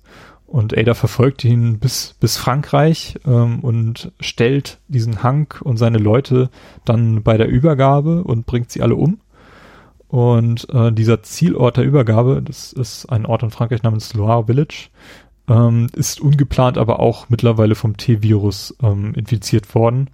Und Ada muss dann dort entsprechend wieder vor diesen Zombies fliehen, äh, während die Air Force von Frankreich äh, den Ort dann zerstört. Und es stellt sich dann heraus, dass der Anführer dieses Luftwaffenschlags, dieses Kommandos, ähm, auch mit Umbrella zusammengearbeitet hat und diese Probe an sich reißt. Äh, und dabei wird Ada auch angeschossen. Äh, später wird er aber von einem Mitglied seines eigenen Teams überwältigt und Ada kann dann zurückfliehen, wird, äh, verlässt ihr Dasein als Spionin und ähm, dann geht es noch darum, dass äh, ja sie so ein bisschen Gefühle für Leon entwickelt hat und äh, ja, so endet das dann. mhm. Genau, ja, das wird auch schon so ein bisschen angedeutet im, im Spiel auch, also das genau. dass da so irgendwie romantische Gefühle sind, aber also wie das ist eher so ein bisschen angedeutet. Ja, genau. Die, also Spielt Ada, eine große Rolle. Ada äh, trifft, tritt ja auch in sehr vielen späteren Spielen nochmals auf und ist ja auch so ein bisschen so, so eine legendäre Charakterin von, von Insbesondere in, in, Spielen, in denen äh, Leon auch wieder auftritt. Genau. Ja. Genau. Ja, also das heißt, die sieht man auf jeden Fall wieder, wenn man äh, dann möchte, wenn man das Franchise weiter verfolgt oder wieder zurückverfolgt. Ähm, ja, ja, genau, ja, aber finde ich ganz spannend, dass äh, schon so früh da in, dass in Japan so ein bisschen dieses transmediale Storytelling da gemacht haben, indem sie da den Radioproduktionen. Ja, gerade dieses äh, Medium zu wählen, das finde ich, finde ich spannend. Ich meine, es gab auch Comics und Bücher, die danach entstanden sind und die auch das Thema Resident Evil 2 wieder aufnehmen, aber gerade diese Radioproduktion, die mhm. explizit im Rahmen von Resident Evil 2 erwähnt wurden, das finde ich eher unkonventionell und äh, das fand ich besonders spannend an der ganzen Sache. Ja, es war wahrscheinlich etwas, was man mit relativ wenig Budget noch realisieren konnte. Wahrscheinlich, ja. ja. ja. also, ja, okay. Ähm, das heißt, wir haben jetzt, wir haben beide festgestellt, wir haben ähm, das Original nicht gespielt, sondern jetzt nur das Remake. Das heißt, wir können jetzt im weiteren Verlauf nicht so direkte 1 zu 1 Vergleiche ziehen, irgendwie wie das war. Aber ich glaube, äh, vielleicht kann man da über einen, über einen Aspekt äh, sprechen, äh, wenn man das vergleichen möchte, nämlich diese, diese festen Kameras, ähm, die ja sehr prominent in den Original Resident Evil Spielen waren, dass man so, äh, dass man ja quasi diese Fotokollagen hatte, ähm, die die Umgebung waren. Deswegen war es für die damalige Zeit auch so schon sehr, sehr, äh, sah es sehr gut aus, weil es eben dann so fotorealistische Hintergründe in Anführungsstrichen äh, äh, hatte, weil es eben keine echten 3D-Modelle waren. Ähm, Genau, und das hat das neue, äh, das, das Remake hat das ja aufgegeben und sozusagen eine richtige dynamische Third-Person-Kamera draus gemacht. Ich glaube, das ist so das eines der auffälligsten Dinge. Ähm, es gibt wohl auch Änderungen in der Story. Wir haben jetzt ja die, die Story ganz äh, kurz durchgesprochen und das, da gibt es ja auch kleinere Unterschiede zwischen den Spielen, dass einige Sachen weggelassen wurden und einiges ein bisschen anders ist. Äh, ich glaube, das können wir wahrscheinlich nicht, nicht durchkauen. Nee, aber, dafür dann ähm, Erfahrung. Ja, das stimmt. Ja, Timo, du hast ja zumindest mal über die Schulter geguckt, meintest du. Oder du hast ja auch mhm. den ersten Teil gespielt auf der PlayStation 1? Nee, ich habe den ersten Teil auch im Remake erst gespielt, auf dem Gamecube. Ah, okay. Das war so einer der Gründe, warum ich die Konsole, also den Gamecube überhaupt seinerzeit gekauft habe, weil ich eben diese Erfahrung Resident Evil mal machen wollte und da bot sich das Remake mhm. einfach an. Aber beim ersten Remake, also beim Remake zum ersten Teil, ist es ja so, dass dort die fixen Perspektiven noch verwendet werden und das ist jetzt hier nicht mehr der Fall. Und darum. Ja, wie, wie ordnest du das ein? Also fandest du das gut? Ähm, oder fandest du diese fixen Perspektiven eigentlich auch gut für das Spiel? Ähm, auf keinen Fall. Also ich habe diese fixen Perspektiven immer gehasst. also es ist einfach mhm. das Problem. Also es sieht, das hat auch dem Remake von dem ersten Teil enorm gut getan, weil äh, auch auf dem GameCube äh, sieht das Spiel einfach seiner Zeit so weit voraus aus, weil die Charaktermodelle so unfassbar gut aussehen. Ähm, ja, die konnten alle Polygone in die Figuren investieren. Genau. Einfach alles reinstecken in die Figuren, muss nichts anderes rechnen und genau, dann kommt eben sowas bei raus. Hintergründe. Ja. Nee, ich frage es deshalb, weil es gab auch im Vorfeld jetzt so einige Artikel und Beiträge, die so gesagt haben, ja, dass ja diese Perspektiven auch sehr geschickt gewählt wurden, um da ähm, eben Spannung zu erzeugen und den, und den, äh, den Horror zu erzeugen, weil man eben nicht immer alles sehen kann und dass es auch so richtig Perspektiven gibt, die nur einmal im Spiel auftauchen. Also das erste Mal einen bestimmten Raum betritt, dass man dann eine ganz besondere Perspektive hat und die, wenn man dann wieder kommt in den Raum, dann kommt diese Perspektive auch nicht wieder, sondern die setzt nur sozusagen einmalig so, ein, so eine starke Atmosphäre sozusagen. Das finde ich irgendwie ganz interessant. Ähm, ich weiß nicht, äh, ob da vielleicht auch so ein bisschen Verbesserungen äh, gegenüber dem ersten Teil schon gemacht wurden. Also hast ja vorhin angesprochen, dass der technisch große Sprünge gemacht hatte damals. Mhm. Ähm, und ob das vielleicht auch in diesen Kameraperspektiven sich wieder gespiegelt hat, dass man damit so sehr stark gearbeitet hat, um auch Atmosphäre und Drama zu erzeugen. Ähm, das fand ich halt sehr spannend und das ist natürlich etwas, was entsprechend verloren geht in diesem Remake, also was man in dem Sinne so nicht wieder einfangen kann. Ähm, also jetzt aus der Perspektive, das Spiel vorher nicht wirklich zu kennen, also wirklich, ich habe keine Ahnung gehabt, ähm, was mich erwartet, ähm, wie, was mich im, im Laufe des Spiels erwartet, so zum Beispiel, was ist unterhalb dieses, äh, dieses Sockels, den ich da in, in dem, in dem Haupt Eingang von, von dem Polizeirevier freischalte, wo ich dann ja irgendwann in das Labor reinkomme. Da war ich nicht darauf vorbereitet, weil ich es einfach nicht wusste und weil ich auch bewusst ausgeblendet habe im Rahmen der Berichterstattung. Also es war für mich einfach eine völlig neue Erfahrung und ich habe nichts vermisst, muss ich letztendlich sagen. Also ich wusste zwar, ähm, dass das Spiel Resident Evil 2 ursprünglich ganz anders aufgebaut war, eben durch diese Perspektiven und damit auch gespielt hat. Also es war ja eigentlich aus der technischen mhm. Not geboren, so wie bringt man eigentlich ein, ein realistisch aussehendes Spiel in die dritte Dimension. Ähm, das war ja der Grund, warum man diese Perspektiven überhaupt im ersten Teil verwendet hat, damit man eben mehr äh, Rechenpower in die Figuren reinstecken kann. Ähm, das ist ja jetzt nicht mehr notwendig und ich habe es auch nicht vermisst. Also ich mag es einfach, dass sie sich an Resident Evil 7 orientiert haben. Das benutzt ja auch dieselbe Engine und ähm, dieses Gebäude einfach so realistisch wie möglich nachgebaut haben und mhm. eben auch diese Details versteckt zu haben. So wenn ich den ersten, den, das Original kenne, dann kann ich mir jetzt einfach in 4K anschauen, was da wirklich auf dem Schreibtisch von der Figur rumsteht und solche Sachen. Also ähm, und das Spiel muss jetzt auch ein bisschen anders arbeiten. Also im ursprünglichen Spiel war es ja so, dass, dass die Zombie-Bewegungen so ein bisschen vorhersehbar waren. Und das ist jetzt nicht mehr der Fall. Also die Zombies, äh, wenn du hier im, im, Remake auf die Zombies trifft, dann haben die so ein bisschen exploratives Verhalten. Also die wanken durch den Raum, teilweise nicht wirklich vorhersehbar. Äh, du musst dich da ein bisschen anders bewegen als, als im Original. Ähm, und dann natürlich auch der Sound. Das, das, wenn du wirklich guten Surround-Sound hast, dann kannst du sehr, sehr präzise orten, wo dieser Mr. X gerade rumrennt. Und das ist etwas, was eben im Original nicht so auf die Art und Weise möglich war. Das heißt, der Horror wird ein bisschen anders generiert, aber ich finde, das, das funktioniert wirklich sehr, sehr gut, muss ich sagen. Und ähm, ja, auch im Vergleich zu Resident Evil 7, da gibt's ja auch äh, viele ähm, Spielbereiche, die in, in geschlossenen Räumen stattfinden, die in irgendwelchen äh, unheimlichen Häusern, gerade die, die Anfangs äh, äh, Spielabschnitt, äh, den man da in diesem Herrenhaus dann da antritt, ähm, das ist für mich ein sehr, sehr vergleichbarer Horror und äh, ich finde das in, in, im, siebten, äh, im zweiten Teil hier wirklich sehr, sehr gut äh, nachempfunden. Und das rechne ich aber auch nee, also, im Spiel selber gut an, dass es einfach 1998 schon so, so gut gemacht war, äh, diese, äh, dieses ganze Szenario, dieses ganze Setting, ähm, dass es einfach auch seiner Zeit voraus gewesen ist. Also es ist damals schon ein sehr modernes Spiel gewesen und jetzt einfach nochmal sehr modern und gut nachempfunden. Also ich konnte konnt da, konnt mich da gut durch die Gegend gruseln, muss ich sagen. Ja, also ich würde auch sagen, also dass ich das jetzt nicht in dem Sinne vermisst habe. Also ich kann ja den Vergleich nicht zum Original ziehen, sondern ich kann den Vergleich auch nur zu Resident Evil 1 ziehen, äh, wo ich ja auch Rem das Remake gespielt habe, das GameCube Remake. Und also ich vermisse sozusagen in dem Sinne, also spielerisch nichts daran an dieser äh, Tanksteuerung, wie es ja auch genannt wird, weil man diese Figuren so selten mit seiner seltsamen Steuerung auch durch diese Areale bewegen muss. Also die können immer nur geradeaus laufen, die können nicht äh, rückwärts gehen plötzlich, sondern die müssen dann erstmal um sich selber ganz mühsam rotieren und dann in eine andere Richtung laufen. Also furchtbar. Furchtbar. Also das äh, glaube ich, niemand vermisst das, niemand äh, möchte das wieder haben. Ähm, ja, und in dem Sinne, also fühlt sich das natürlich halt viel, also ganz, also erstmal ganz anders an als jetzt diese alten Spiele.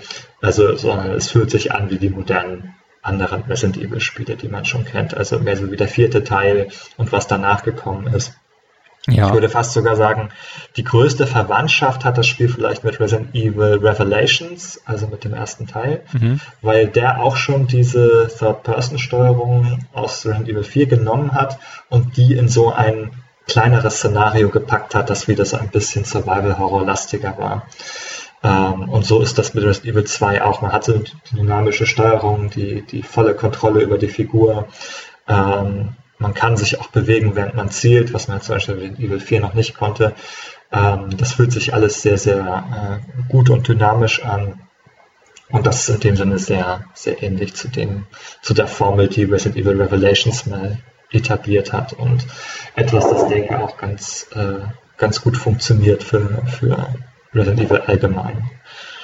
Ja, also ganz ehrlich, diese, diese Panzersteuerung, die kann man heutzutage keinem mehr verkaufen und Resident Evil 2 wäre niemals, also dieses Remake wäre niemals so erfolgreich gewesen, wenn sie das so umgesetzt hätten. Das, das hätte ja, sie haben, glaube ich, sie haben, glaube ich, sogar schon diese Tanksteuerung abgeschafft bei den äh, Remakes von, von Zero und dem, dem ersten Teil. Die sind ja auch nochmal für aktuelle Konsolen rausgekommen. Da haben sie das auch schon abgeschafft und gegen eine neue Steuerungsmöglichkeit ausgetauscht, die schon besser ist. Aber trotzdem ist es einfach schwieriger, eine Figur durch diese seltsamen äh, festen Perspektiven zu bewegen tatsächlich. Also weil das ja manchmal sehr seltsame Perspektiven auch ist oder die eben bewusst so gestaltet sind, dass man nicht alles gut sehen kann.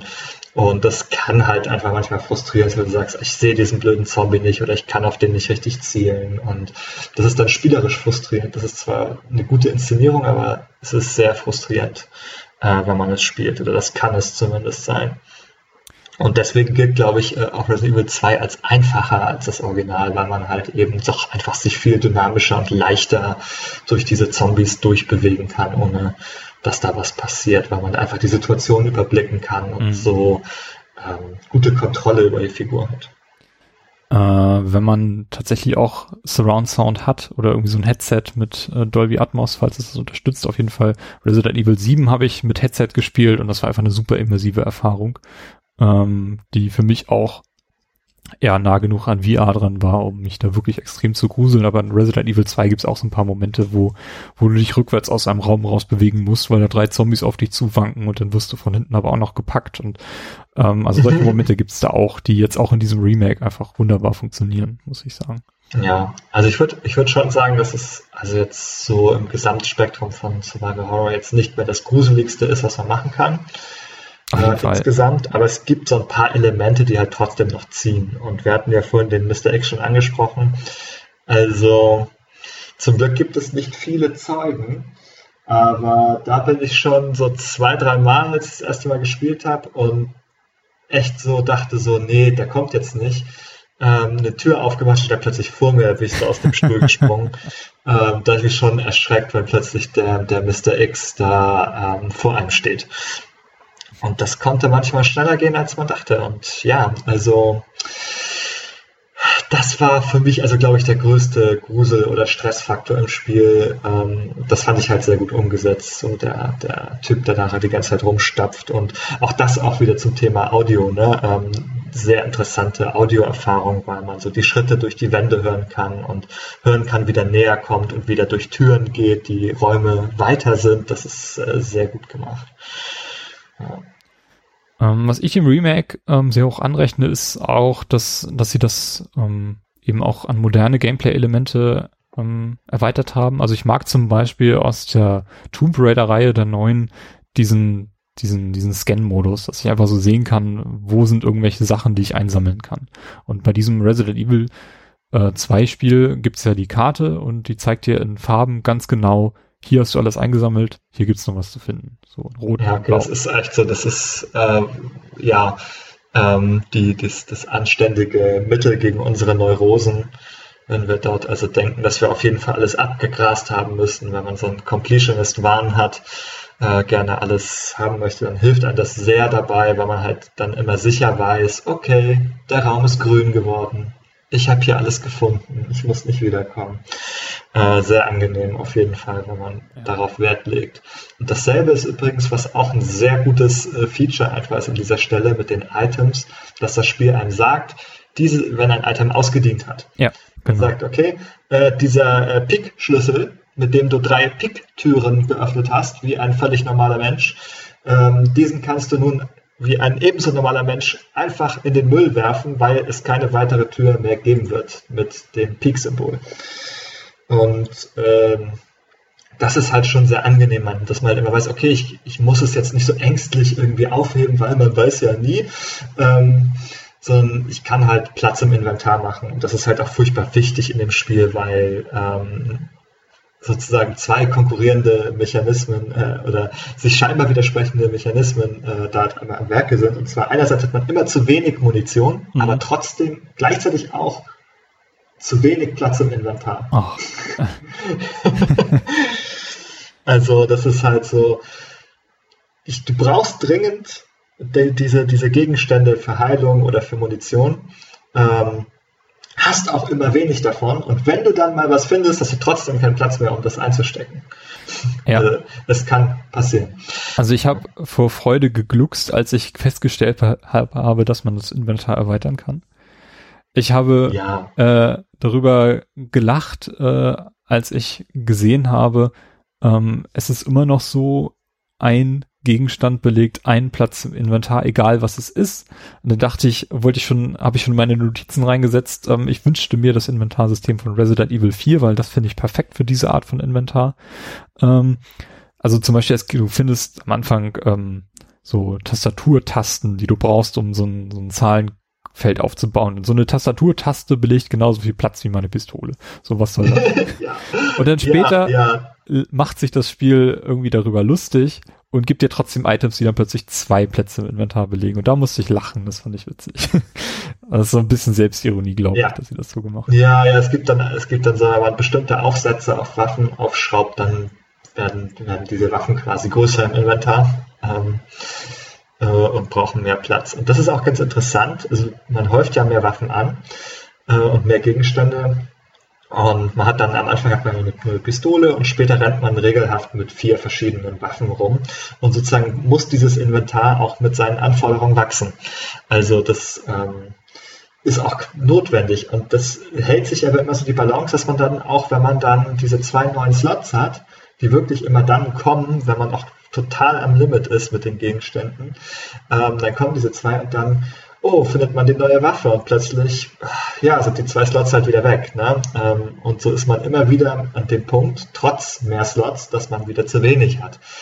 Und immer dann, wenn es gerade so zu viel wird, dann wirft das Spiel einem so das Täschchen hin und sagt, hier, schnall dir nochmal zwei Slots um und kannst wieder eine Pflanze mehr mitnehmen. Ja. Ja, übrigens, das mit den, äh, das ist ganz schlimm mit dem, mit diesen, äh, mit dieser Tastaturtaste. Das Rätsel mit der Tastaturtaste, weil ähm, das ist das ist eines der absurdesten Rätsel im ganzen Spiel einfach, weil du ein, ein Keypad vorfindest, ähm, so 1 bis 9, äh, wie, wie, wie bei so einem Telefon. Ja. Ähm, und man, es fehlen zwei Tasten, glaube ich, zwei oder drei, äh, die man dann, und die kann man dann nicht drücken, obwohl ja jeder Mensch weiß, dass man halt diese Me Mechanik unter der Taste trotzdem drücken könnte, auch ohne die Taste. Aber das Rätsel des Spiels ist nur, dass man diese Tasten finden muss. Und der nächste Witz ist, dass man nicht halt sagt, okay, ich habe eine Taste gefunden und kann die jetzt, könnte die jetzt ja umklippen auf alle möglichen Orte. Nein, man darf sich aussuchen, wo man sie dran setzt dann ist sie fest und dann lauf mal und such das nächste, äh, äh, die nächste Taste, damit du dann auch noch die nächste Taste bedienen kannst. Und naja, naja. Also, hm. aber das, das ist vollkommen absurd. Es ist vollkommen unlogisch, aber ich finde die Idee trotzdem witzig, weil du halt schon sehen kannst, was passiert, wenn du die Taste hast.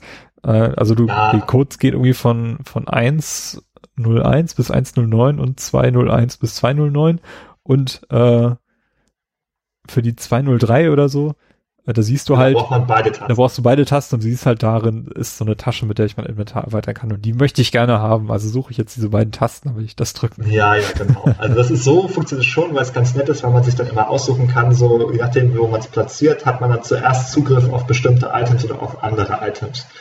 Und es gibt dann eben auch Items, auf die man nur Zugriff hat, sobald man beide Tasten hat. Also insofern ist es schon nett, aber dieses, diese Erklärung ist einfach völlig absurd. Ähm, und das ist halt auch ein super 1998 Rätsel. Ja. Also das, ähm, naja. Äh, damals haben die Leute vielleicht geglaubt, dass man die Taste 3 nur bedienen kann, wenn man auch den, den Button 3 irgendwo findet und dann dort wieder einsetzt. Aber äh, ja, ähm, nachdem man halt schon drei Piktüren mit dem Pikschlüssel aufgemacht hat und in der Tasche klimpert das Löwenemblem und das Pferdeemblem, dann ist das auch egal, wenn dann dieses Tastenrätsel kommt. Ein Rätseltyp, den ich absurd oft gesehen habe in diesem Spiel, sind diese Codeschlösser, die du knacken musst, ähm, wo du die Codes, also sind immer so, besteht aus drei Rädern, wo verschiedene Buchstaben oder manchmal auch Symbole drauf gedruckt sind und du musst halt wissen, was für eine Kombination du eingibst oder du brute forced es. Ich muss gestehen, ich habe es erstaunlich oft gebrute forced, einfach weil ich neugierig war, was jetzt hier hinter ist und ich keine Lust hatte, irgendwo äh, nach diesem Code suchen zu müssen. Ich habe auch mit Sicherheit nicht alle Codes gefunden. Also ähm, ich konnte mir im, Hinter im Nachhinein erschließen, aha, da mit diesem Code hätte ich jetzt dieses Schloss direkt öffnen können, aber okay. Ähm, aber das Spiel erlaubt es halt auch, dass du dich da selber ausprobieren kannst und ähm, tja. Ja, also das stimmt, das erlaubt es. Also das war bei mir was genau andersrum. Ich hätte kein, keine Muße gehabt, jetzt das dazu brute forcen und alles durchzuprobieren. Ich habe dann, wenn ich es gesehen habe, habe ich halt mal so zwei, drei Kombinationen so von wegen, naja, vielleicht hast du ja Glück. Ähm, aber dann habe ich es halt sofort wieder gelassen und gesagt, okay, du findest irgendwann die Notiz, sehr wahrscheinlich. Und meistens habe ich sie auch gefunden irgendwann. Und dann kann man halt zurückkommen und das öffnen. Das ist halt, ähm, das bringt mich an einen ganz interessanten Punkt, ähm, der aufgeworfen wurde in der Folge zu dem Spiel vom Auf ein Bier Podcast. Da musst du nur dran denken. Die haben darüber gesprochen und äh, einer der beiden, ich glaube, das war der Sebastian Stange, der dann sagte so, im Grunde ist man halt so eine Ratte da äh, im Labyrinth und äh, macht so Schnitzeljagd eigentlich nur. Und wenn man das äh, so kurz drüber nachdenkt, kann man ja eigentlich nur zustimmen. Also ganz Resident Evil Spieldesign basiert eigentlich darauf, dass man immer an, also sozusagen durch diese, durch diese Areale läuft, bis man an der Stelle nicht mehr weiterkommt. Und dann muss man irgendwo ein Objekt finden an einer anderen Stelle, damit man, dass man da dahin trägt. also so ein Löwenemblem äh, oder ein äh, Karo-Schlüssel oder Schachfiguren. Ähm, und man läuft eigentlich hin und her und muss sozusagen im Grunde, deswegen ist es auch mit den 14.000 Schritten lustig, weil es eigentlich nur ein Optimierungsproblem ist, wie, also wo laufe ich äh, als erstes hin, um welches Objekt zu holen, äh, damit ich möglichst effizient durch den Irrgarten komme.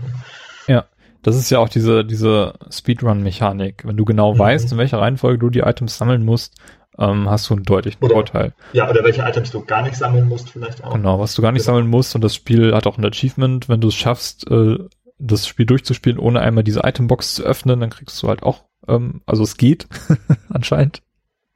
Ja, ja, ja, ja, man kann, ja, man muss halt alles immer rechtzeitig verbrauchen oder Sachen gar nicht erst aufsammeln, die überflüssig sind. Ähm, ja, also ich finde, wenn man es so sagt, dann klingt es total dämlich. Dann denkst du, was ist das eigentlich für eine bescheuerte Spielidee? Das, das ist doch, also da läuft man immer nur rum und sucht Sachen und ähm, ich weiß nicht, also wenn man das so pitchen würde, würde ich sagen, nee, das klingt irgendwie nicht so toll. Aber es ist trotzdem, wenn man dieses Spiel spielt oder auch diese Art Spiel spielt, so andere Resident Evil Teile sind auch so ähnlich aufgebaut zum Teil, macht es trotzdem sehr viel Spaß. Und ich glaube, es liegt ein bisschen bei dem Spiel, ähm, bei dem zweiten Teil besonders auch an dem Pacing sozusagen und wie sich die Sachen abwechseln. Also man hat so Momente, dann erkundet man das, nimmt diese Atmosphäre der Polizeistation auf und dann kommt so ein Rätsel, das löst man und dann ähm, muss man mal ein paar Zombies bekämpfen. Und irgendwie hat es so einen Rhythmus, der ganz angenehm ist, also aus abwechslungsreichen Tätigkeiten. Und man denkt sich auch so, ja Mensch, ich will jetzt irgendwie weiterkommen. Und dann suche ich eben das Emblem. Und es hat eben diesen ganzen charmanten Flavor drumherum von der Atmosphäre mit den Zombies. Und ja, also ich habe das, das, finde, man kommt in den Spiel in so einen guten Rhythmus rein, äh, ohne dass es einem anstrengend oder langweilig wird. Ja, das stimmt auf jeden Fall. Also ich habe auch das Gefühl, dass viele Rätsel dann nur drin sind, um einfach die Spielzeit zu strecken, aber es macht mir trotzdem Spaß. Also ich nehme das ja, Spiel einfach nicht übel. Also sehe ich genau. Ich finde auch, viele Rätsel sind jetzt so für sich genommen eigentlich nicht, nicht gut oder spannend, aber es ist eben so irgendwie so ein Teil des Mixes, so, den man dann mit einkauft und der irgendwie vielleicht einzeln nur okay ist, aber so das Gesamtkonzept funktioniert dann wieder total gut. Ja, auf jeden Fall. Ähm, ein Remake in dieser Form, wie wir es jetzt haben, hätte auch schon vor zehn Jahren existieren können oder sogar noch, noch eher. Und eigentlich hätte man auch schon mit der Resident Evil 4 Engine ähm, schon spielen können und weitere Spiele in dieser Art umsetzen können. Ähm, also warum ist gerade jetzt so der Zeitpunkt gewählt worden, um Resident Evil 2 zu remaken? Hast du da eine Idee? Ja, ja, ich habe einige Ideen. Also eine, eine Sache ist, dass äh, Capcom eigentlich momentan richtig viel richtig macht. Ähm, also es gab halt mal so einen Punkt, ähm, wo man so dachte so, oh oh, Capcom macht überhaupt keine interessanten Titel mehr und führt irgendwie die Franchises nicht sinnvoll weiter und Kannst du diesen Punkt irgendwie eingrenzen? Also irgendwie ein Jahr? Also ich weiß nicht. Äh, mal überlegen. Ja, also ich glaube auf jeden Fall so in den 2000er, vielleicht so, so Ende der 2000er oder so. Es kamen halt noch so Sachen dann mal raus wie Vanquish, was vorhin schon sagte, was mhm. von Shinji Mikami war, was das neue Franchise war. Und die, die haben ganz, ganz lange haben sie keinen Mega Man gemacht. Sie haben ganz, ganz lange, dann kam so Devil May Cry 4, das war auch eher so ein Flop oder also damals, glaube ich, nicht so positiv rezipiert. Und dann haben sie das auch ganz lange liegen lassen, kein Devil May Cry mehr gemacht, ähm, haben auch Resident Evil sozusagen nur so diese Action-Richtung äh, weitergebracht, also vom vierten Teil. Und da war irgendwie mal so eine, da war also gefühlt mal so eine Zeit, wo ich dachte, oh oh, also wenn jetzt noch ein, wenn jetzt noch ein großer Flop kommt, dann äh, springt Capcom in die Kiste. So, also es war so ein Gefühl, was ich zumindest, was ich weiß, was ich damals hatte. So. Ähm, und das war was ähnliches mit, mit Konami, nur dass Konami dann wirklich irgendwo falsch abgebogen ist, ja, glaube ich. Ja. Ähm, und Capcom hat es total äh, sich in den letzten, keine Ahnung, fünf bis zehn Jahren richtig gut auf die Beine gestellt. Ähm, aber nee, was ich wirklich, also um die Frage spezifischer zu beantworten, ich wirklich glaube, ähm, die haben halt gesehen, dass sie, sie haben halt die, die, die Franchise sehr stark äh, weiterentwickelt zunächst äh, Richtung Action. Also der vierte Teil war zwar schon sehr viel actionlastiger, hatte aber noch so eine gute Balance, könnte man sagen, aus heutiger Sicht. So, also war zwar schon viel mehr Schießen, aber viel Atmosphäre und also Resident hat wirklich Evil, gut funktioniert. Ja, Resident Evil 4 hat zum einen den Ausbruch geschafft aus dieser fixen Perspective, weil es technologisch endlich möglich war, auch ein ja, vergleichbares ja. Spiel zu entwickeln, in dem du dich frei bewegen kannst. Ja, und die haben ja quasi diese Art Third-Person-Perspektive geprägt in dem Spiel mit dieser Schulterperspektive, wo die Kamera sehr nah an der Figur ist, also dich sehr nah an das Geschehen bringt. Im Gegensatz zu anderen Action-Spielen, wo die Kamera zwar auch im weiteren Sinne Third-Person ist, aber viel weiter weg ist. Mhm. Und das hat dem ja auch so ein bisschen so einen cinematischen Look gegeben. Ja, so. auf jeden Fall. Also einzigartigen ähm, äh, Look gegeben. Und Resident Evil 4 ja. hat auch die, ist letztendlich auch die Blaupause für Uncharted-Spiele, weil die alle irgendwie das, diese, diese Art Spieldesign aufgegriffen haben. Mhm. Auch da hast du diesen Flow, den du eben auch wieder erkennst, sozusagen mhm. mehr so ein bisschen Actionphase, eine Explorationsphase, eine Rätselphase, ähm, das einfach sich sehr, sehr gut abwechselt. Ähm, was wieder so einzeln vielleicht so Elemente sind, so die, wo jedes einzelne Puzzleteil wieder nur so durchschnittlich ist, aber insgesamt funktioniert das einfach so als Konzept richtig gut. Ähm, genau, und dann haben sie sich gedacht, oh toll, ähm, ist gut angekommen, wir müssen weiter Richtung Action gehen. Der fünfte Teil war dann äh, so ein äh, kooperativer Shooter quasi, ähm, wobei der, also der hat dadurch in eine ganz andere Kerbe geschlagen. Mir hat das Spiel sehr gut gefallen. Ich mochte Resident Evil 5 sehr gerne, aber es funktioniert halt schon dann langsam sehr anders als äh, mhm. diese älteren Spiele. Also ja. es ist sehr, sehr actionlastig, auch kooperativ, da gruselt sich niemand. Das ist halt so, guck mal der eklige Zombie, guck mal das eklige Wabbel, Schwibbel, Gedärme-Monster, ähm, aber niemand sagt, äh, ich, ich erschrecke mich da. Ähm, das ist kein gruseliges Spiel. Und dann haben sie den sechsten Teil gemacht und der ist auch von den Kritikern, glaube ich, ziemlich zer zerrissen worden oder der hat schlechte Kritiken bekommen. Ähm, und äh, weiß nicht, der hat sich trotzdem sehr gut verkauft, der ist finanziell erfolgreich gewesen. Also ich habe das, glaube ich, nach, das ist immer noch eines der erfolgreichsten Spiele von Capcom. Resident Evil 6. Mhm. Das ist kaum zu glauben, obwohl es eigentlich gemeinhin nicht als sehr guter Vertreter der Reihe oder der Franchise gilt. Und ich glaube, da haben sie ein bisschen, hm, hm, hm, hm, ah, ähm, auch da haben sie vielleicht überlegt, so müssen wir in eine andere Richtung vielleicht nochmal wieder gehen. Und das haben sie mit Resident Evil 7 dann gemacht.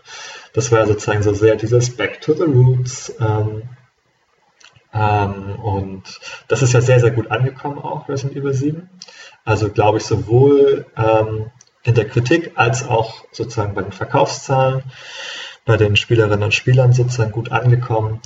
Und ich glaube, das war auch so ein bisschen äh, der Anstoß, dann zu sagen, okay, die Richtung funktioniert noch. Und sie haben ja auch diese, diese äh, Remakes nochmal rausgebracht, also Resident Evil 1 und Zero, was damals auf dem Gamecube war, haben die ja auch nochmal auf die Konsolen portiert. Das war jetzt so, so der Low-Effort-Port, da musste man nicht so viel machen. Das ist jetzt kein Remake vom Grunde auf. Und ich glaube, die, die haben sich auch also ganz gut verkauft nochmal. Also da haben sozusagen, ja, hat sich, glaube ich, für Capcom gezeigt, okay, dass noch Interesse an dieser Art Spiel besteht, dass man halt ähm, das durchaus da eine, eine Gruppe von Personen gibt, die sich auch für mehr so das langsamere, gruseligere, also für das Survival Horror interessieren. Ähm, das waren, glaube ich, so die Testläufe. Ähm, und dann haben sie gesagt, könnte sich das lohnen, eines ihrer erfolgreichsten Spiele aus der damaligen Zeit äh, vielleicht nochmal neu aufzusetzen. Und ähm, ich finde, im, im, Ergebnis sieht man, dass das sehr gut aufgegangen ist. Ja. ja, auf jeden Fall. Also ich bin auch persönlich sehr dankbar, dass sie das gemacht haben, weil ich so jetzt die Gelegenheit hatte, diesen 1998er Klassiker wirklich nochmal zu erleben, zeitgemäß. Und das reiht sich auch meiner Meinung nach ganz gut ein in, in vergleichbare Remakes. Also mir fiel da spontan Metroid Samus Returns ein und die Anniversary Edition von, von Tomb Raider, die ja auch so recht gut gehandelt werden als äh, gute Reimagina Reimagination des Originals. Und gerade hier, also hier läuft ja wirklich nichts von dem Originalcode noch mit. Das ist ja wirklich komplett neu aufgesetzt worden. Ja, das würde auch natürlich alles nicht, also es wäre albern, wenn jetzt ja. man anfangen, anfangen würde, nochmal irgendwie diesen alten PlayStation-Code äh, aufzumöbeln, dann wäre es klar, wäre es das alte Spiel, das war halt schon notwendig. Und ich glaube auch natürlich für den Erfolg spielt es nicht nur eine Rolle, dass es damals ein gutes Spiel war, sondern es ist auch eben, sie sehr, sehr klug diese Anpassungen gemacht haben. Dass man, naja, das fängt mit der Steuerung eines an, das geht weiter mit diesen Komfortfunktionen, die wir angesprochen haben, aber auch, dass man gesagt okay, ähm, dieses Speichersystem mit den Farbbändern, was halt sehr groß war, das nehmen wir halt raus, ähm, außer für den, für den super schwierigen Modus. Da können wir den Leuten, die das halt, ähm, die das halt damals mochten, die das auch schwierig wollen, die halt sagen, okay, da hat man noch mehr Tension, irgendwie das Spiel ist schwieriger, ich kann halt nur so und so oft speichern und wenn ich die Farbbänder habe und es nimmt nochmal Platz im Inventar weg und alles ist furchtbar und ich will das ehrlich gesagt nicht. Ähm, aber ich glaube, das hat auch seine, seine Fans. Ähm, und dass sie das aber rausgenommen haben, macht das Spiel schon mal wieder auch massentauglicher. Ne? Das ist einfach so eine Mechanik, die, finde ich, dann unnötig Stress ausübt, weil ganz ehrlich, man will halt auch das Spiel halt jederzeit mal weglegen können. Man will nicht darauf angewiesen sein, äh, ich muss ein Farbband haben und ich habe gerade erst eins ausgegeben und jetzt darf ich zwei, drei Stunden nicht speichern. Das ist einfach auch unserer Zeit irgendwie nicht angemessen, ja, wo halt exakt. viele erwachsene Menschen spielen, die nicht diese Zeit einfach aufbringen, die sagen können, ich muss jetzt zwei, drei Stunden am Stück spielen, ähm, damit ich bis, bis sich das Speichern wieder lohnt. Das kann man einfach so den Leuten nicht zumuten. Mhm.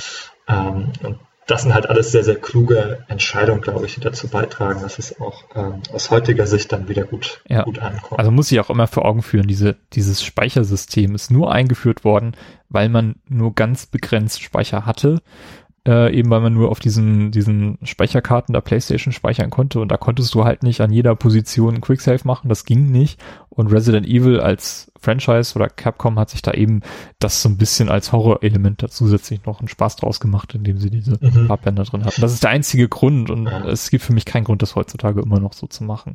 Trotzdem finde ich es witzig, dass da tatsächlich noch diese Schreibmaschinen rumstehen. Aber es gibt ja auch ja, also einige. Es hat halt feste Speicherpunkte, man genau. kann nicht überall speichern, aber die sind ja, schon, die sind nicht rar gesät. Also da gibt's, die sind, die, die Areale sind alle nicht groß mhm. in, in, Wahrheit. Ja. Das heißt, man muss immer nur ein paar Räume wechseln, bis man so einen Punkt erreicht hat. Und ähm, ja, also ich ist mir heute, bis ich so gesagt habe, okay, ich habe gerade irgendwie nochmal fünf Gegenstände aufgesammelt aus umliegenden Zimmern, dann speichere ich einfach nochmal, damit falls jetzt irgendwie was passiert, ich diese Handlung nicht nochmal wiederholen muss. Ne? Genau. Also, und wenn man da Farbbänder gehabt hätte, wäre es so, hm, nee, ich kann jetzt nicht schon wieder ein Farbband ausgeben. Muss jetzt erstmal zwei, drei Stunden spielen, damit es sich lohnt. Naja. Genau. Nee, ich glaube, das, äh, das sind schon wichtige, wichtige Faktoren. Also neben naja, einfach Grafik und so. Ähm, das ist, glaube ich, schon wichtig. Ja. Äh, es gibt ja trotzdem jetzt Checkpoints und auch bevor einem von einem Bosskampf wird automatisch ein Checkpoint gesetzt, der meiner Meinung nach nah genug dran ist, um, wenn du verlierst, und ich habe eigentlich jeden Bosskampf mindestens einmal verloren, dass man da relativ schnell wieder reinkommt. Und ähm, das ist schon modern genug, auf jeden Fall. Ähm, ich habe bei meiner Recherche gesehen, dass der Resident Evil 5 Producer Jun Takeuchi äh, tatsächlich mal erwähnt hat in einem Interview ähm, 2008, dass ein Remake zu Resident Evil 2 angedacht war auch schon für den GameCube, allerdings zugunsten von Resident Evil 4 wieder verworfen wurde. Also es ist tatsächlich damals schon überlegt worden, den Weg von dem Remake, von dem ersten Teil ja, zu gehen. Ich nehme an, weil das wirklich so ein Meilenstein damals war für Capcom, also was sehr, sehr erfolgreich war. Ne? Also das ist so, das Spiel hat die Reihe letzten Endes gemacht. Dann, ne? Das ist ja vorhin auch erzählt, die wollten Franchise draus machen und das sozusagen steht und oder stand und fiel quasi mit diesem zweiten Teil. Ne? Mhm. Wäre der gefloppt, wäre es vorbei gewesen wahrscheinlich. Und das Gegenteil war der Fall. Mhm. Ja, ähm, sehr, sehr spannend finde ich, dass 1999 das Spiel tatsächlich den Weg auf das N64 gefunden hat. Und man kann eigentlich gar nicht hoch genug anrechnen, was für ein Aufwand getrieben werden musste, um das Spiel auf das N64 zu bringen. Ähm, umgesetzt wurde das von Angel Studios, die mittlerweile Rockstar San Diego heißen. Und Äh, Digital Foundry hat vor ein paar Wochen äh, vor dem Release von Resident Evil 2 ähm, nochmal so aufgegriffen, wie, also in dieser Digital Foundry Retro-Reihe schauen sie sich alte Spiele an, wie die damals technisch liefen und was da gemacht wurde, um das zum Laufen zu kriegen und so. Und äh, die haben äh, tatsächlich gesagt, dass das diese Umsetzung fürs N64 vielleicht eines der ambitioniertesten Ports aller Zeiten ist, auch heute noch. Ähm, einfach aufgrund der Tatsache, dass diese Plattform so unterschiedlich ist. Also in den 90er Jahren war es noch nicht Usus, dass ähm, Spiele multiplattformmäßig auf allen Plattformen erschienen sind. Also Saturn, äh, PlayStation, N64 sind so die 3D-Plattformen, die da gegeneinander angetreten sind. Ähm, der Aufwand, dies einigermaßen hinzubekommen, war einfach unfassbar hoch. Ähm, das lag vor allem daran, dass die Plattformen generell nicht so viel Leistung hatten äh, und die Spiele sehr, sehr stark individuell auf die einzelnen Plattformen zugeschnitten werden mussten. Und beim N64 kam vor allem hinzu, dass einfach so wenig Speicher da war. Und wir haben ja vorhin schon mhm. erwähnt, das Spiel erschien auf zwei CDs. Ähm, also man hatte äh, theoretisch 1400 Megabyte Platz, um, um Resident Evil 2 da unterzubringen. Und die größte Cartridge, die das N64 bis dahin hatte, passte gerade mal 32 Megabyte. Ähm, und Resident Evil 2 war dann das allererste Spiel, was auf eine 64 Megabyte Cartridge, also 512 Megabit, ähm, erschienen ist. Aber selbst das ähm, ist eine Mammutaufgabe gewesen, weil Resident Evil 2 besteht aus 15 Minuten ähm, Videosequenzen plus 200 Minuten Sound-Samples, die da irgendwie zusammengedampft werden müssen. Das haben sie hinbekommen. Also sie haben tatsächlich die, alle Videosequenzen auf diese 64 Megabyte mit untergebracht. Ähm, das haben sie zum Beispiel dadurch erreicht, dass äh, die Videosequenzen nur mit halber Framerate liefen und dann so Zwischenframes generiert haben, die dann nur berechnet werden mussten und halber Farbkontrast und solche Sachen. Ja, und vielleicht ist, ist in der Zwischenzeit auch die, die Videokompression ein bisschen besser geworden. Ja, das Problem war aber auch hier, dass das N64 gar keinen Hardware-Encoder hat. Ähm, also Decoder oh. hat. Weil es halt nicht vorgesehen war, dass du ja irgendwie anfängst, da Videosequenzen auf deine 8 Megabyte Cartridges zu, zu speichern. Also es gibt ganz, ganz wenige Spiele, die überhaupt da Full Motion Video benutzt haben. Ähm, und Resident Evil 2 ist sicherlich das, was da am härtesten mitgearbeitet hat. Ähm, ja, die Hintergründe äh, von, von diesen Stills haben eine deutlich niedrigere Auflösung. Ähm, was ein bisschen profitiert hat, waren tatsächlich die Charaktermodelle, weil das N64 Anti-Aliasing konnte und auf, dem, auf der Playstation siehst du halt wirklich diese riesen Pixel äh, an, an Leon. Ja, so Matschhaufen. Matschhaufen, genau. Man kann sich übrigens in dem Remake äh, die Kostüme, die Retro-Kostüme runterladen. Das ist wieder lustig. Das ist sehr lustig. Dann zwar low poly, aber trotzdem scharfkantig. Ja. Das ist, ist ja sowieso so ein Gag, der auch bei, bei Tomb Raider zum Beispiel ähm, gerne wieder angewendet wird. Also Rise of the Tomb Raider hat das auch. Ähm, mm. Finde ich sehr witzig. Ähm, was mir vorher nicht ja. so klar war, das habe ich erst in dieser Recherche auf diese Episode gelesen, ist, dass Factor 5 mit Chris Hilsberg daran gearbeitet hat, den Ton für Resident Evil 2 auf dem N64 umzusetzen, weil die sich für ihre Star Wars Spiele so Tools geschrieben haben, mit denen man richtig viel guten Sound auf äh, eine Cartridge bekommt. Und die sind ah, von Capcom angefragt worden, das zu machen. Ah ja, spannend, ja. Das ist ja, wirklich spannend, ja. Spezialwissen wahrscheinlich. Mhm. Wie bekomme ich so viele Stunden Audio auf, auf die wenigen Megabyte? Ja. Äh, ich oute mich jetzt mal, ich habe vor Urzeiten mal an einem N64-Emulator gespielt äh, und habe in dem Zusammenhang mir auch mal die Resident Evil 2 Version auf dem N64 angeschaut, nur um festzustellen, dass es nicht zu emulieren und das ist auch etwas, was Digital Foundry jetzt wieder rausgearbeitet hat. Das Spiel wechselt ungefähr alle zwei Sekunden die Auflösung und das kriegt einfach kein Emulator hin, das irgendwie vernünftig darzustellen. Das ist interessant. Ja, ich habe das tatsächlich auch vor Urzeiten mal in so einen Emulator eingespeichert, um mir das mal anzusehen, weil ich das Spiel ja wie gesagt nie gespielt hatte. Ähm, bin auch auf dieses gleiche Problem gestoßen. Das ist einfach ähm, nicht äh, richtig funktioniert hat. Es ist also massive Probleme hatte. Und ja, das ähm, diese, diese Hintergrundgeschichte erklärt ist natürlich ja, echt ja. spannend, ja. Also erstaunlich. Das heißt, die hatten auch, die hatten damals schon eine dynamische Auflösung. Ähm, das ist, muss ja Hexenwerk gewesen Das muss wirklich Hexenwerk gewesen sein. Aber das hat alles dazu beigetragen, dass auf dem CRT fällt das halt nicht auf, dass du da ständig die Auflösung wechselst. Und, das stimmt, ja. Ähm, da passt es dir natürlich auch, wenn du damit arbeitest, um einfach die Hintergründe besser wirken zu lassen, um ne, die Kompressionsartefakte von den JPEGs zu verschleiern und so. Und das ja, das würde wahrscheinlich, selbst wenn es laufen würde, keinen Spaß machen, das äh, zu spielen äh, auf heutiger Hardware. Ja. Ähm, es gibt aber auch ein paar Features, die nur in der N64-Version vorhanden sind. Unter anderem hast du ja vorhin schon erwähnt, dass in den Remakes von, von Zero und 1 es auf den neuen Konsolen jetzt ähm, die direkte Steuerung gibt und nicht mehr nur die Panzersteuerung, also du kannst da wählen. Und ja. das haben sie auch in der N64-Version von Resident Evil 2 schon gehabt. Hm. Da sind sie auch schon relativ früh drauf gekommen. Ja. Mhm. Aber das gibt's auch nur in dieser ja, Version.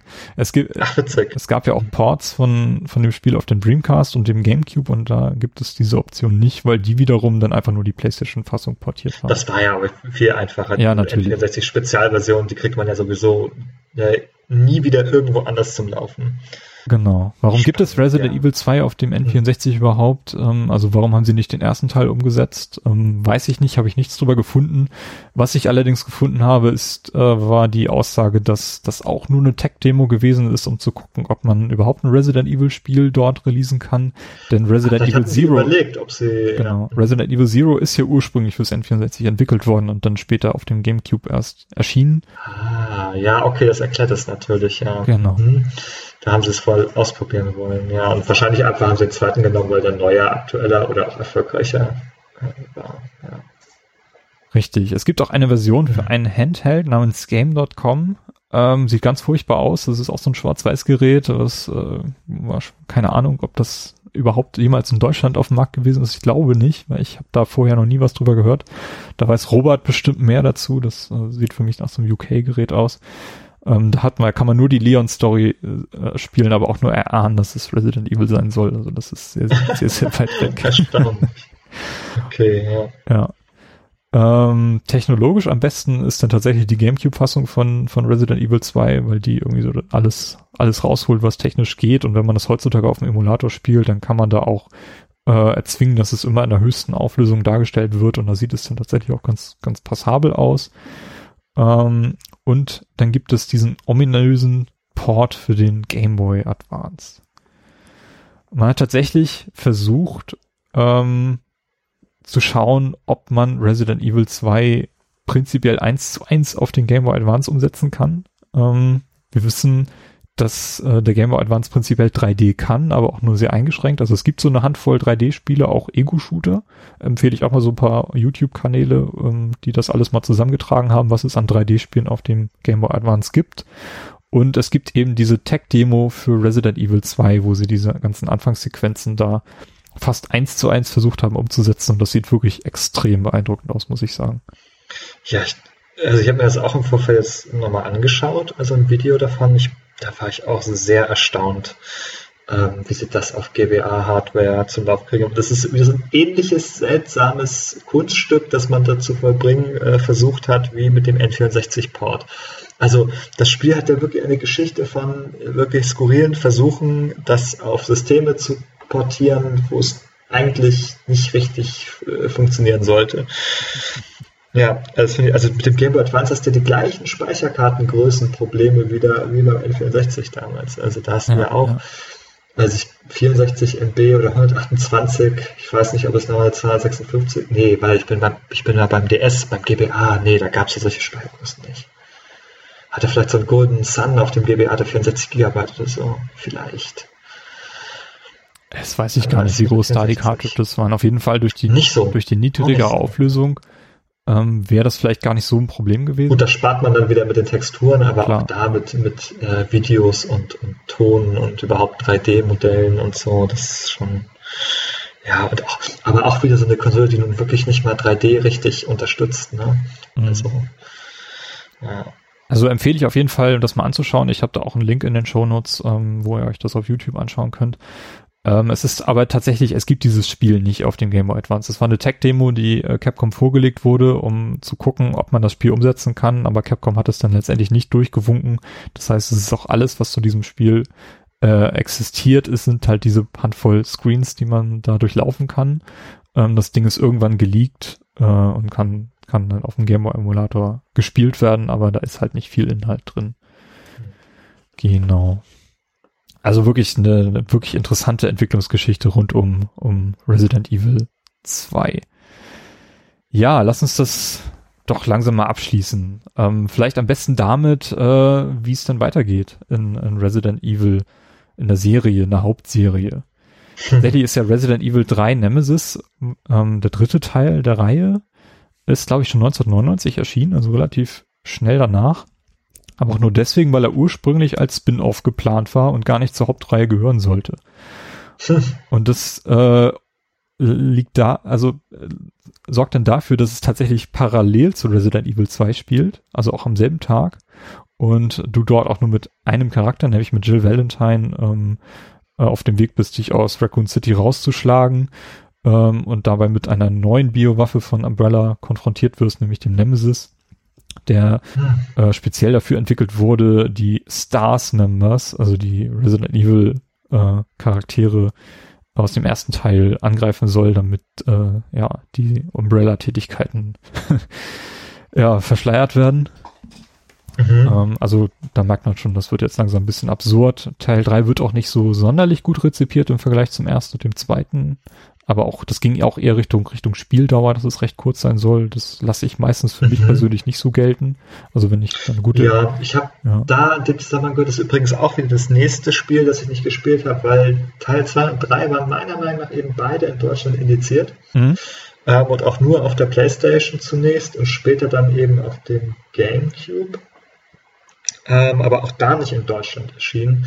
Äh, was aber der Grund dafür ist, dass ich mit diesen Spielen damals nicht in Berührung gekommen bin. Also ähm, da habe ich noch keine Spiele importiert oder so und ähm, wahrscheinlich auch nicht auf der Rechnung gehabt, dass der GameCube da äh, region free war und man das hätte tun können.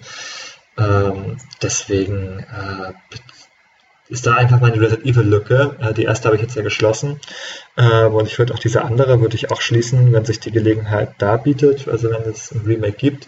Was ich aber gehört habe, ist dazu, ähm, dass der, dass der Nemesis da ein bisschen nervig sein soll. okay. Weil das so ein sich wiederholendes Element da ja. ist irgendwie. Also wahrscheinlich nicht so ein gelungenes Design-Element ist. Ähnlich wie, also da, ich meine, das ist ja auch etwas, was sich durch, mhm. durch Resident Evil 2 zieht, dass wir da mal wieder mit vergleichbaren Szenen konfrontiert werden. Wir müssen dreimal dieses, äh, diesen, diesen William Birkin ähm, ja, ja, schlagen. Also wobei ich es jetzt im zweiten Teil nicht so schlimm finde, muss ich sagen. Also ja, es, es hat ähnliche Sequenzen oder ähnliche Boss-Sequenzen, aber hat dem Spiel jetzt so in dem Sinne keinen Abbruch getan. Ja. Und danach war es ja auch erstmal vorbei mit, äh, mit der Umbrella-Geschichte von Resident Evil. Es gab ja immer noch so ein paar Spin-offs. Ähm, Operation Raccoon City gab es da so ein paar Spiele. Es gab ähm, Code Veronica, was glaube ich auch noch in der Umbrella-Geschichte ähm, angesiedelt ist. Und dann ging es ja mit Resident Evil 4 äh, 2005 erst äh, in völlig neue Gefilde, wo Umbrella dann ähm, zunächst einmal keine Rolle spielt. Genau. Äh, das ist auch das erste Spiel, wo wir dann Leon Kennedy wieder spielen dürfen. Der, also fiktiv spielt Resident Evil 4 auch sechs Jahre nach Resident Evil 2. Also Leon Kennedy ist dann zu diesem Zeitpunkt bereits Secret Service Agent und im Auftrag der US-Regierung unterwegs. Und in Resident Evil 6 ist er auch einer von den spielbaren Charakteren und auch. Genau, Resident Evil 6 hat ja so alle großen, alle diese bekannten Figuren aus den Vorgängen nochmal so zusammengebracht. Irgendwie, da gibt's wieder Ada Wong, da gibt's wieder Chris Redfield, und eben auch Leon, der da, glaube ich, ähm, geht es darum, dass also der, der Präsident dort zombifiziert wird und der dann beauftragt ist, glaube ich, den Präsidenten, das beginnt irgendwie, dass er den dann erschießen muss, den Zombie-Präsidenten. Ja, Ähm, genau. Äh, Sherry trifft man dort auch wieder, die ist dann auch äh, deutlich gealtert zu diesem Zeitpunkt und kein junges Mädchen mehr, weil es eben auch fiktiv dann deutlich später spielt. Äh, Leon trifft, tritt dann auch noch mal in den Filmen auf, also in den Animated Films, von denen ich leider noch... Oh, da gibt's einige, ja, da gibt's mehrere, ja. ja da habe ich leider keinen von gesehen, aber man kann dort Leon äh, sehen in Degeneration, in Damnation und in Vendetta. Genau, ja, Leon ist einer der bekanntesten Figuren dadurch wahrscheinlich, also in sehr vielen Spielen vertreten und äh, in diesem Film, ja. Genau, und in dem Live-Action-Film, da spielt er in Retribution mit. Äh, Claire Redfield treffen wir dann als Hauptprotagonistin in Code Veronica wieder und in Revelations 2. Und in den Animated-Filmen spielt sie in Degeneration mit und in den Live-Action-Filmen Extinction Afterlife und Final Chapter. Ähm, ja, kann ich leider nicht viel zu sagen. Ich habe von den Filmen tatsächlich nur die, die ersten beiden gesehen und danach. Äh, nee, ja, da bin ich auch vollkommen raus. Also das ist ein Kapitel für sich, glaube ich, ähm, was mit den Spielen auch eher wenig zu tun hat. Äh, ja, aber ich glaube, wir können davon ausgehen, dass man die Figuren auch nicht zum letzten Mal gesehen hat. Auf jeden ähm, Fall Ich nicht. glaube, in Re Revelations 2 gibt es auch so eine ähnliche Situation, dass irgendwie Claire wieder ähm, auf der Suche nach ihrem Bruder ist, nach Chris oder, oder herausfinden möchte, auch was der irgendwie gemacht hat. Und da das spielt dann parallel zum sechsten Teil, wo dann Chris wirklich, glaube ich, auch wieder in Europa irgendwo unterwegs ist und die Welt rettet. Ähm, oder während sie sozusagen diese Geschichte von Revelations 2 erlebt und dann am Ende sogar irgendwie noch in der Zeitung liest, so was da passiert ist mit ihrem Bruder. Ja, es gibt noch so ein paar Spiele, die sich äh, auf Resident Evil 2 beziehen. Ähm, auf der Wii gab es einen On-Rail-Shooter namens Darkside Chronicles, ähm, wo es ein Szenario gibt, in dem man einige Schlüsselszenen aus Resident Evil 2 äh, wieder aufgreifen konnte. Und es gibt ein Mobile-Game namens Uprising, was ich gar nicht kenne, ähm, wo die Geschichte von Resident Evil 2 auch in kompakter Form nochmal wiedergegeben wird. Mhm. Nee, da bin ich auch raus. Da bin ich komplett raus. Ja. Ja. ja, also wirklich fantastische, äh, fantastisches Spiel, fantastische Meta-Ebene, auf der sich Resident Evil 2 bewegt, mit dem, all dem Entwicklungshickhack und den interessanten Ports. Und äh, ich bin wirklich sehr, sehr dankbar, dass Capcom uns die Möglichkeit gegeben hat, das jetzt nochmal in aktueller Form äh, nachspielen zu können. Und ich hoffe wirklich, dass sie das auch weiter verfolgen. Also seit Resident Evil 7 ist Capcom da auf diesem Franchise auf jeden Fall auf einem sehr, sehr guten Weg, da wieder das zu dem Top-Survival-Horror zu bringen, was es mal war. Ja, also ich weiß nicht, was da kommen wird, ob es Resident Evil 8 wird, ob es Revelations 3 wird oder ob es das nächste Remake wird, aber im Moment ne, scheinen sie ein gutes Händchen zu haben. Und ähm, wenn es eine ähnliche Qualität hat wie Resident Evil 2 ähm, oder Resident Evil 7 auch, äh, dann ja bitte, sollen die gerne, äh, sollen die gerne weitermachen in der Richtung. Äh, bin ich gespannt. Ja, ich würde sagen, dann können wir das an dieser Stelle auch äh, abschließen, diese, diese Episode zu Resident Evil, unser zweiter Game Talk. Ihr könnt auch gerne nochmal in den Game Talk zu Resident Evil 7 reinhören, den wir vor zwei Jahren gemacht haben, ähm, das uns auch sehr, sehr fasziniert hat. Und ich hoffe, das war nicht unser letzter Game Talk zu einem Spiel aus der Resident Evil Reihe. Ähm, ist ja auch ähm, der Aufhänger gewesen. In unserer allerersten Folge haben wir in der Reihe Lieblingsspiele mit Resident Evil 4 angefangen. Ähm, Ah, ja, sehr schön, ja. ist auch heute immer noch eines meiner Lieblingsspiele. Und ich glaube, Resident Evil 2 äh, dürfte in meiner Resident Evil-Reihe auch sehr weit weit oben landen, jetzt wo ich gespielt habe. Ja, also ich würde sagen, da sind wir uns einig. Ähm, da kann man ein ganz äh, harmonisches Fazit draus äh, drunter ziehen, ähm, dass es uns sehr, sehr gut gefallen hat und ja, Super. bleiben wir gespannt. Ja, dann beschließen wir das am besten an dieser Folge. Schaut am besten auch mal in die Shownotes rein. Da habe ich so ein paar äh, Sachen verlinkt, die wir in dieser Episode äh, besprochen haben. Unter anderem natürlich die Links zu den Remakes, äh, der Analyse von Digital Foundry und dem GBA-Prototypen, den ihr dort sehen könnt. Ähm, findet ihr alles auf unserer Website playtogether-podcast.de. Und ja, dann bleibt mir eigentlich nur zu sagen, vielen Dank, Ben, dass du, dass du mich äh, unterstützt hast bei diesem Podcast. Ja, sehr gern. Es war auf jeden Fall eine Freude, nochmal über das Spiel zu sprechen. Und ja, jetzt haben wir auch gleich wieder Lust, nochmal wieder weiter zu spielen. Richtig, ich muss das B-Szenario mit Leon lösen. das ich noch nicht kenne. Alles klar, Ja. dann vielen Dank und bis zum nächsten Mal. Bis zum nächsten Mal. Tschüss. Tschüss.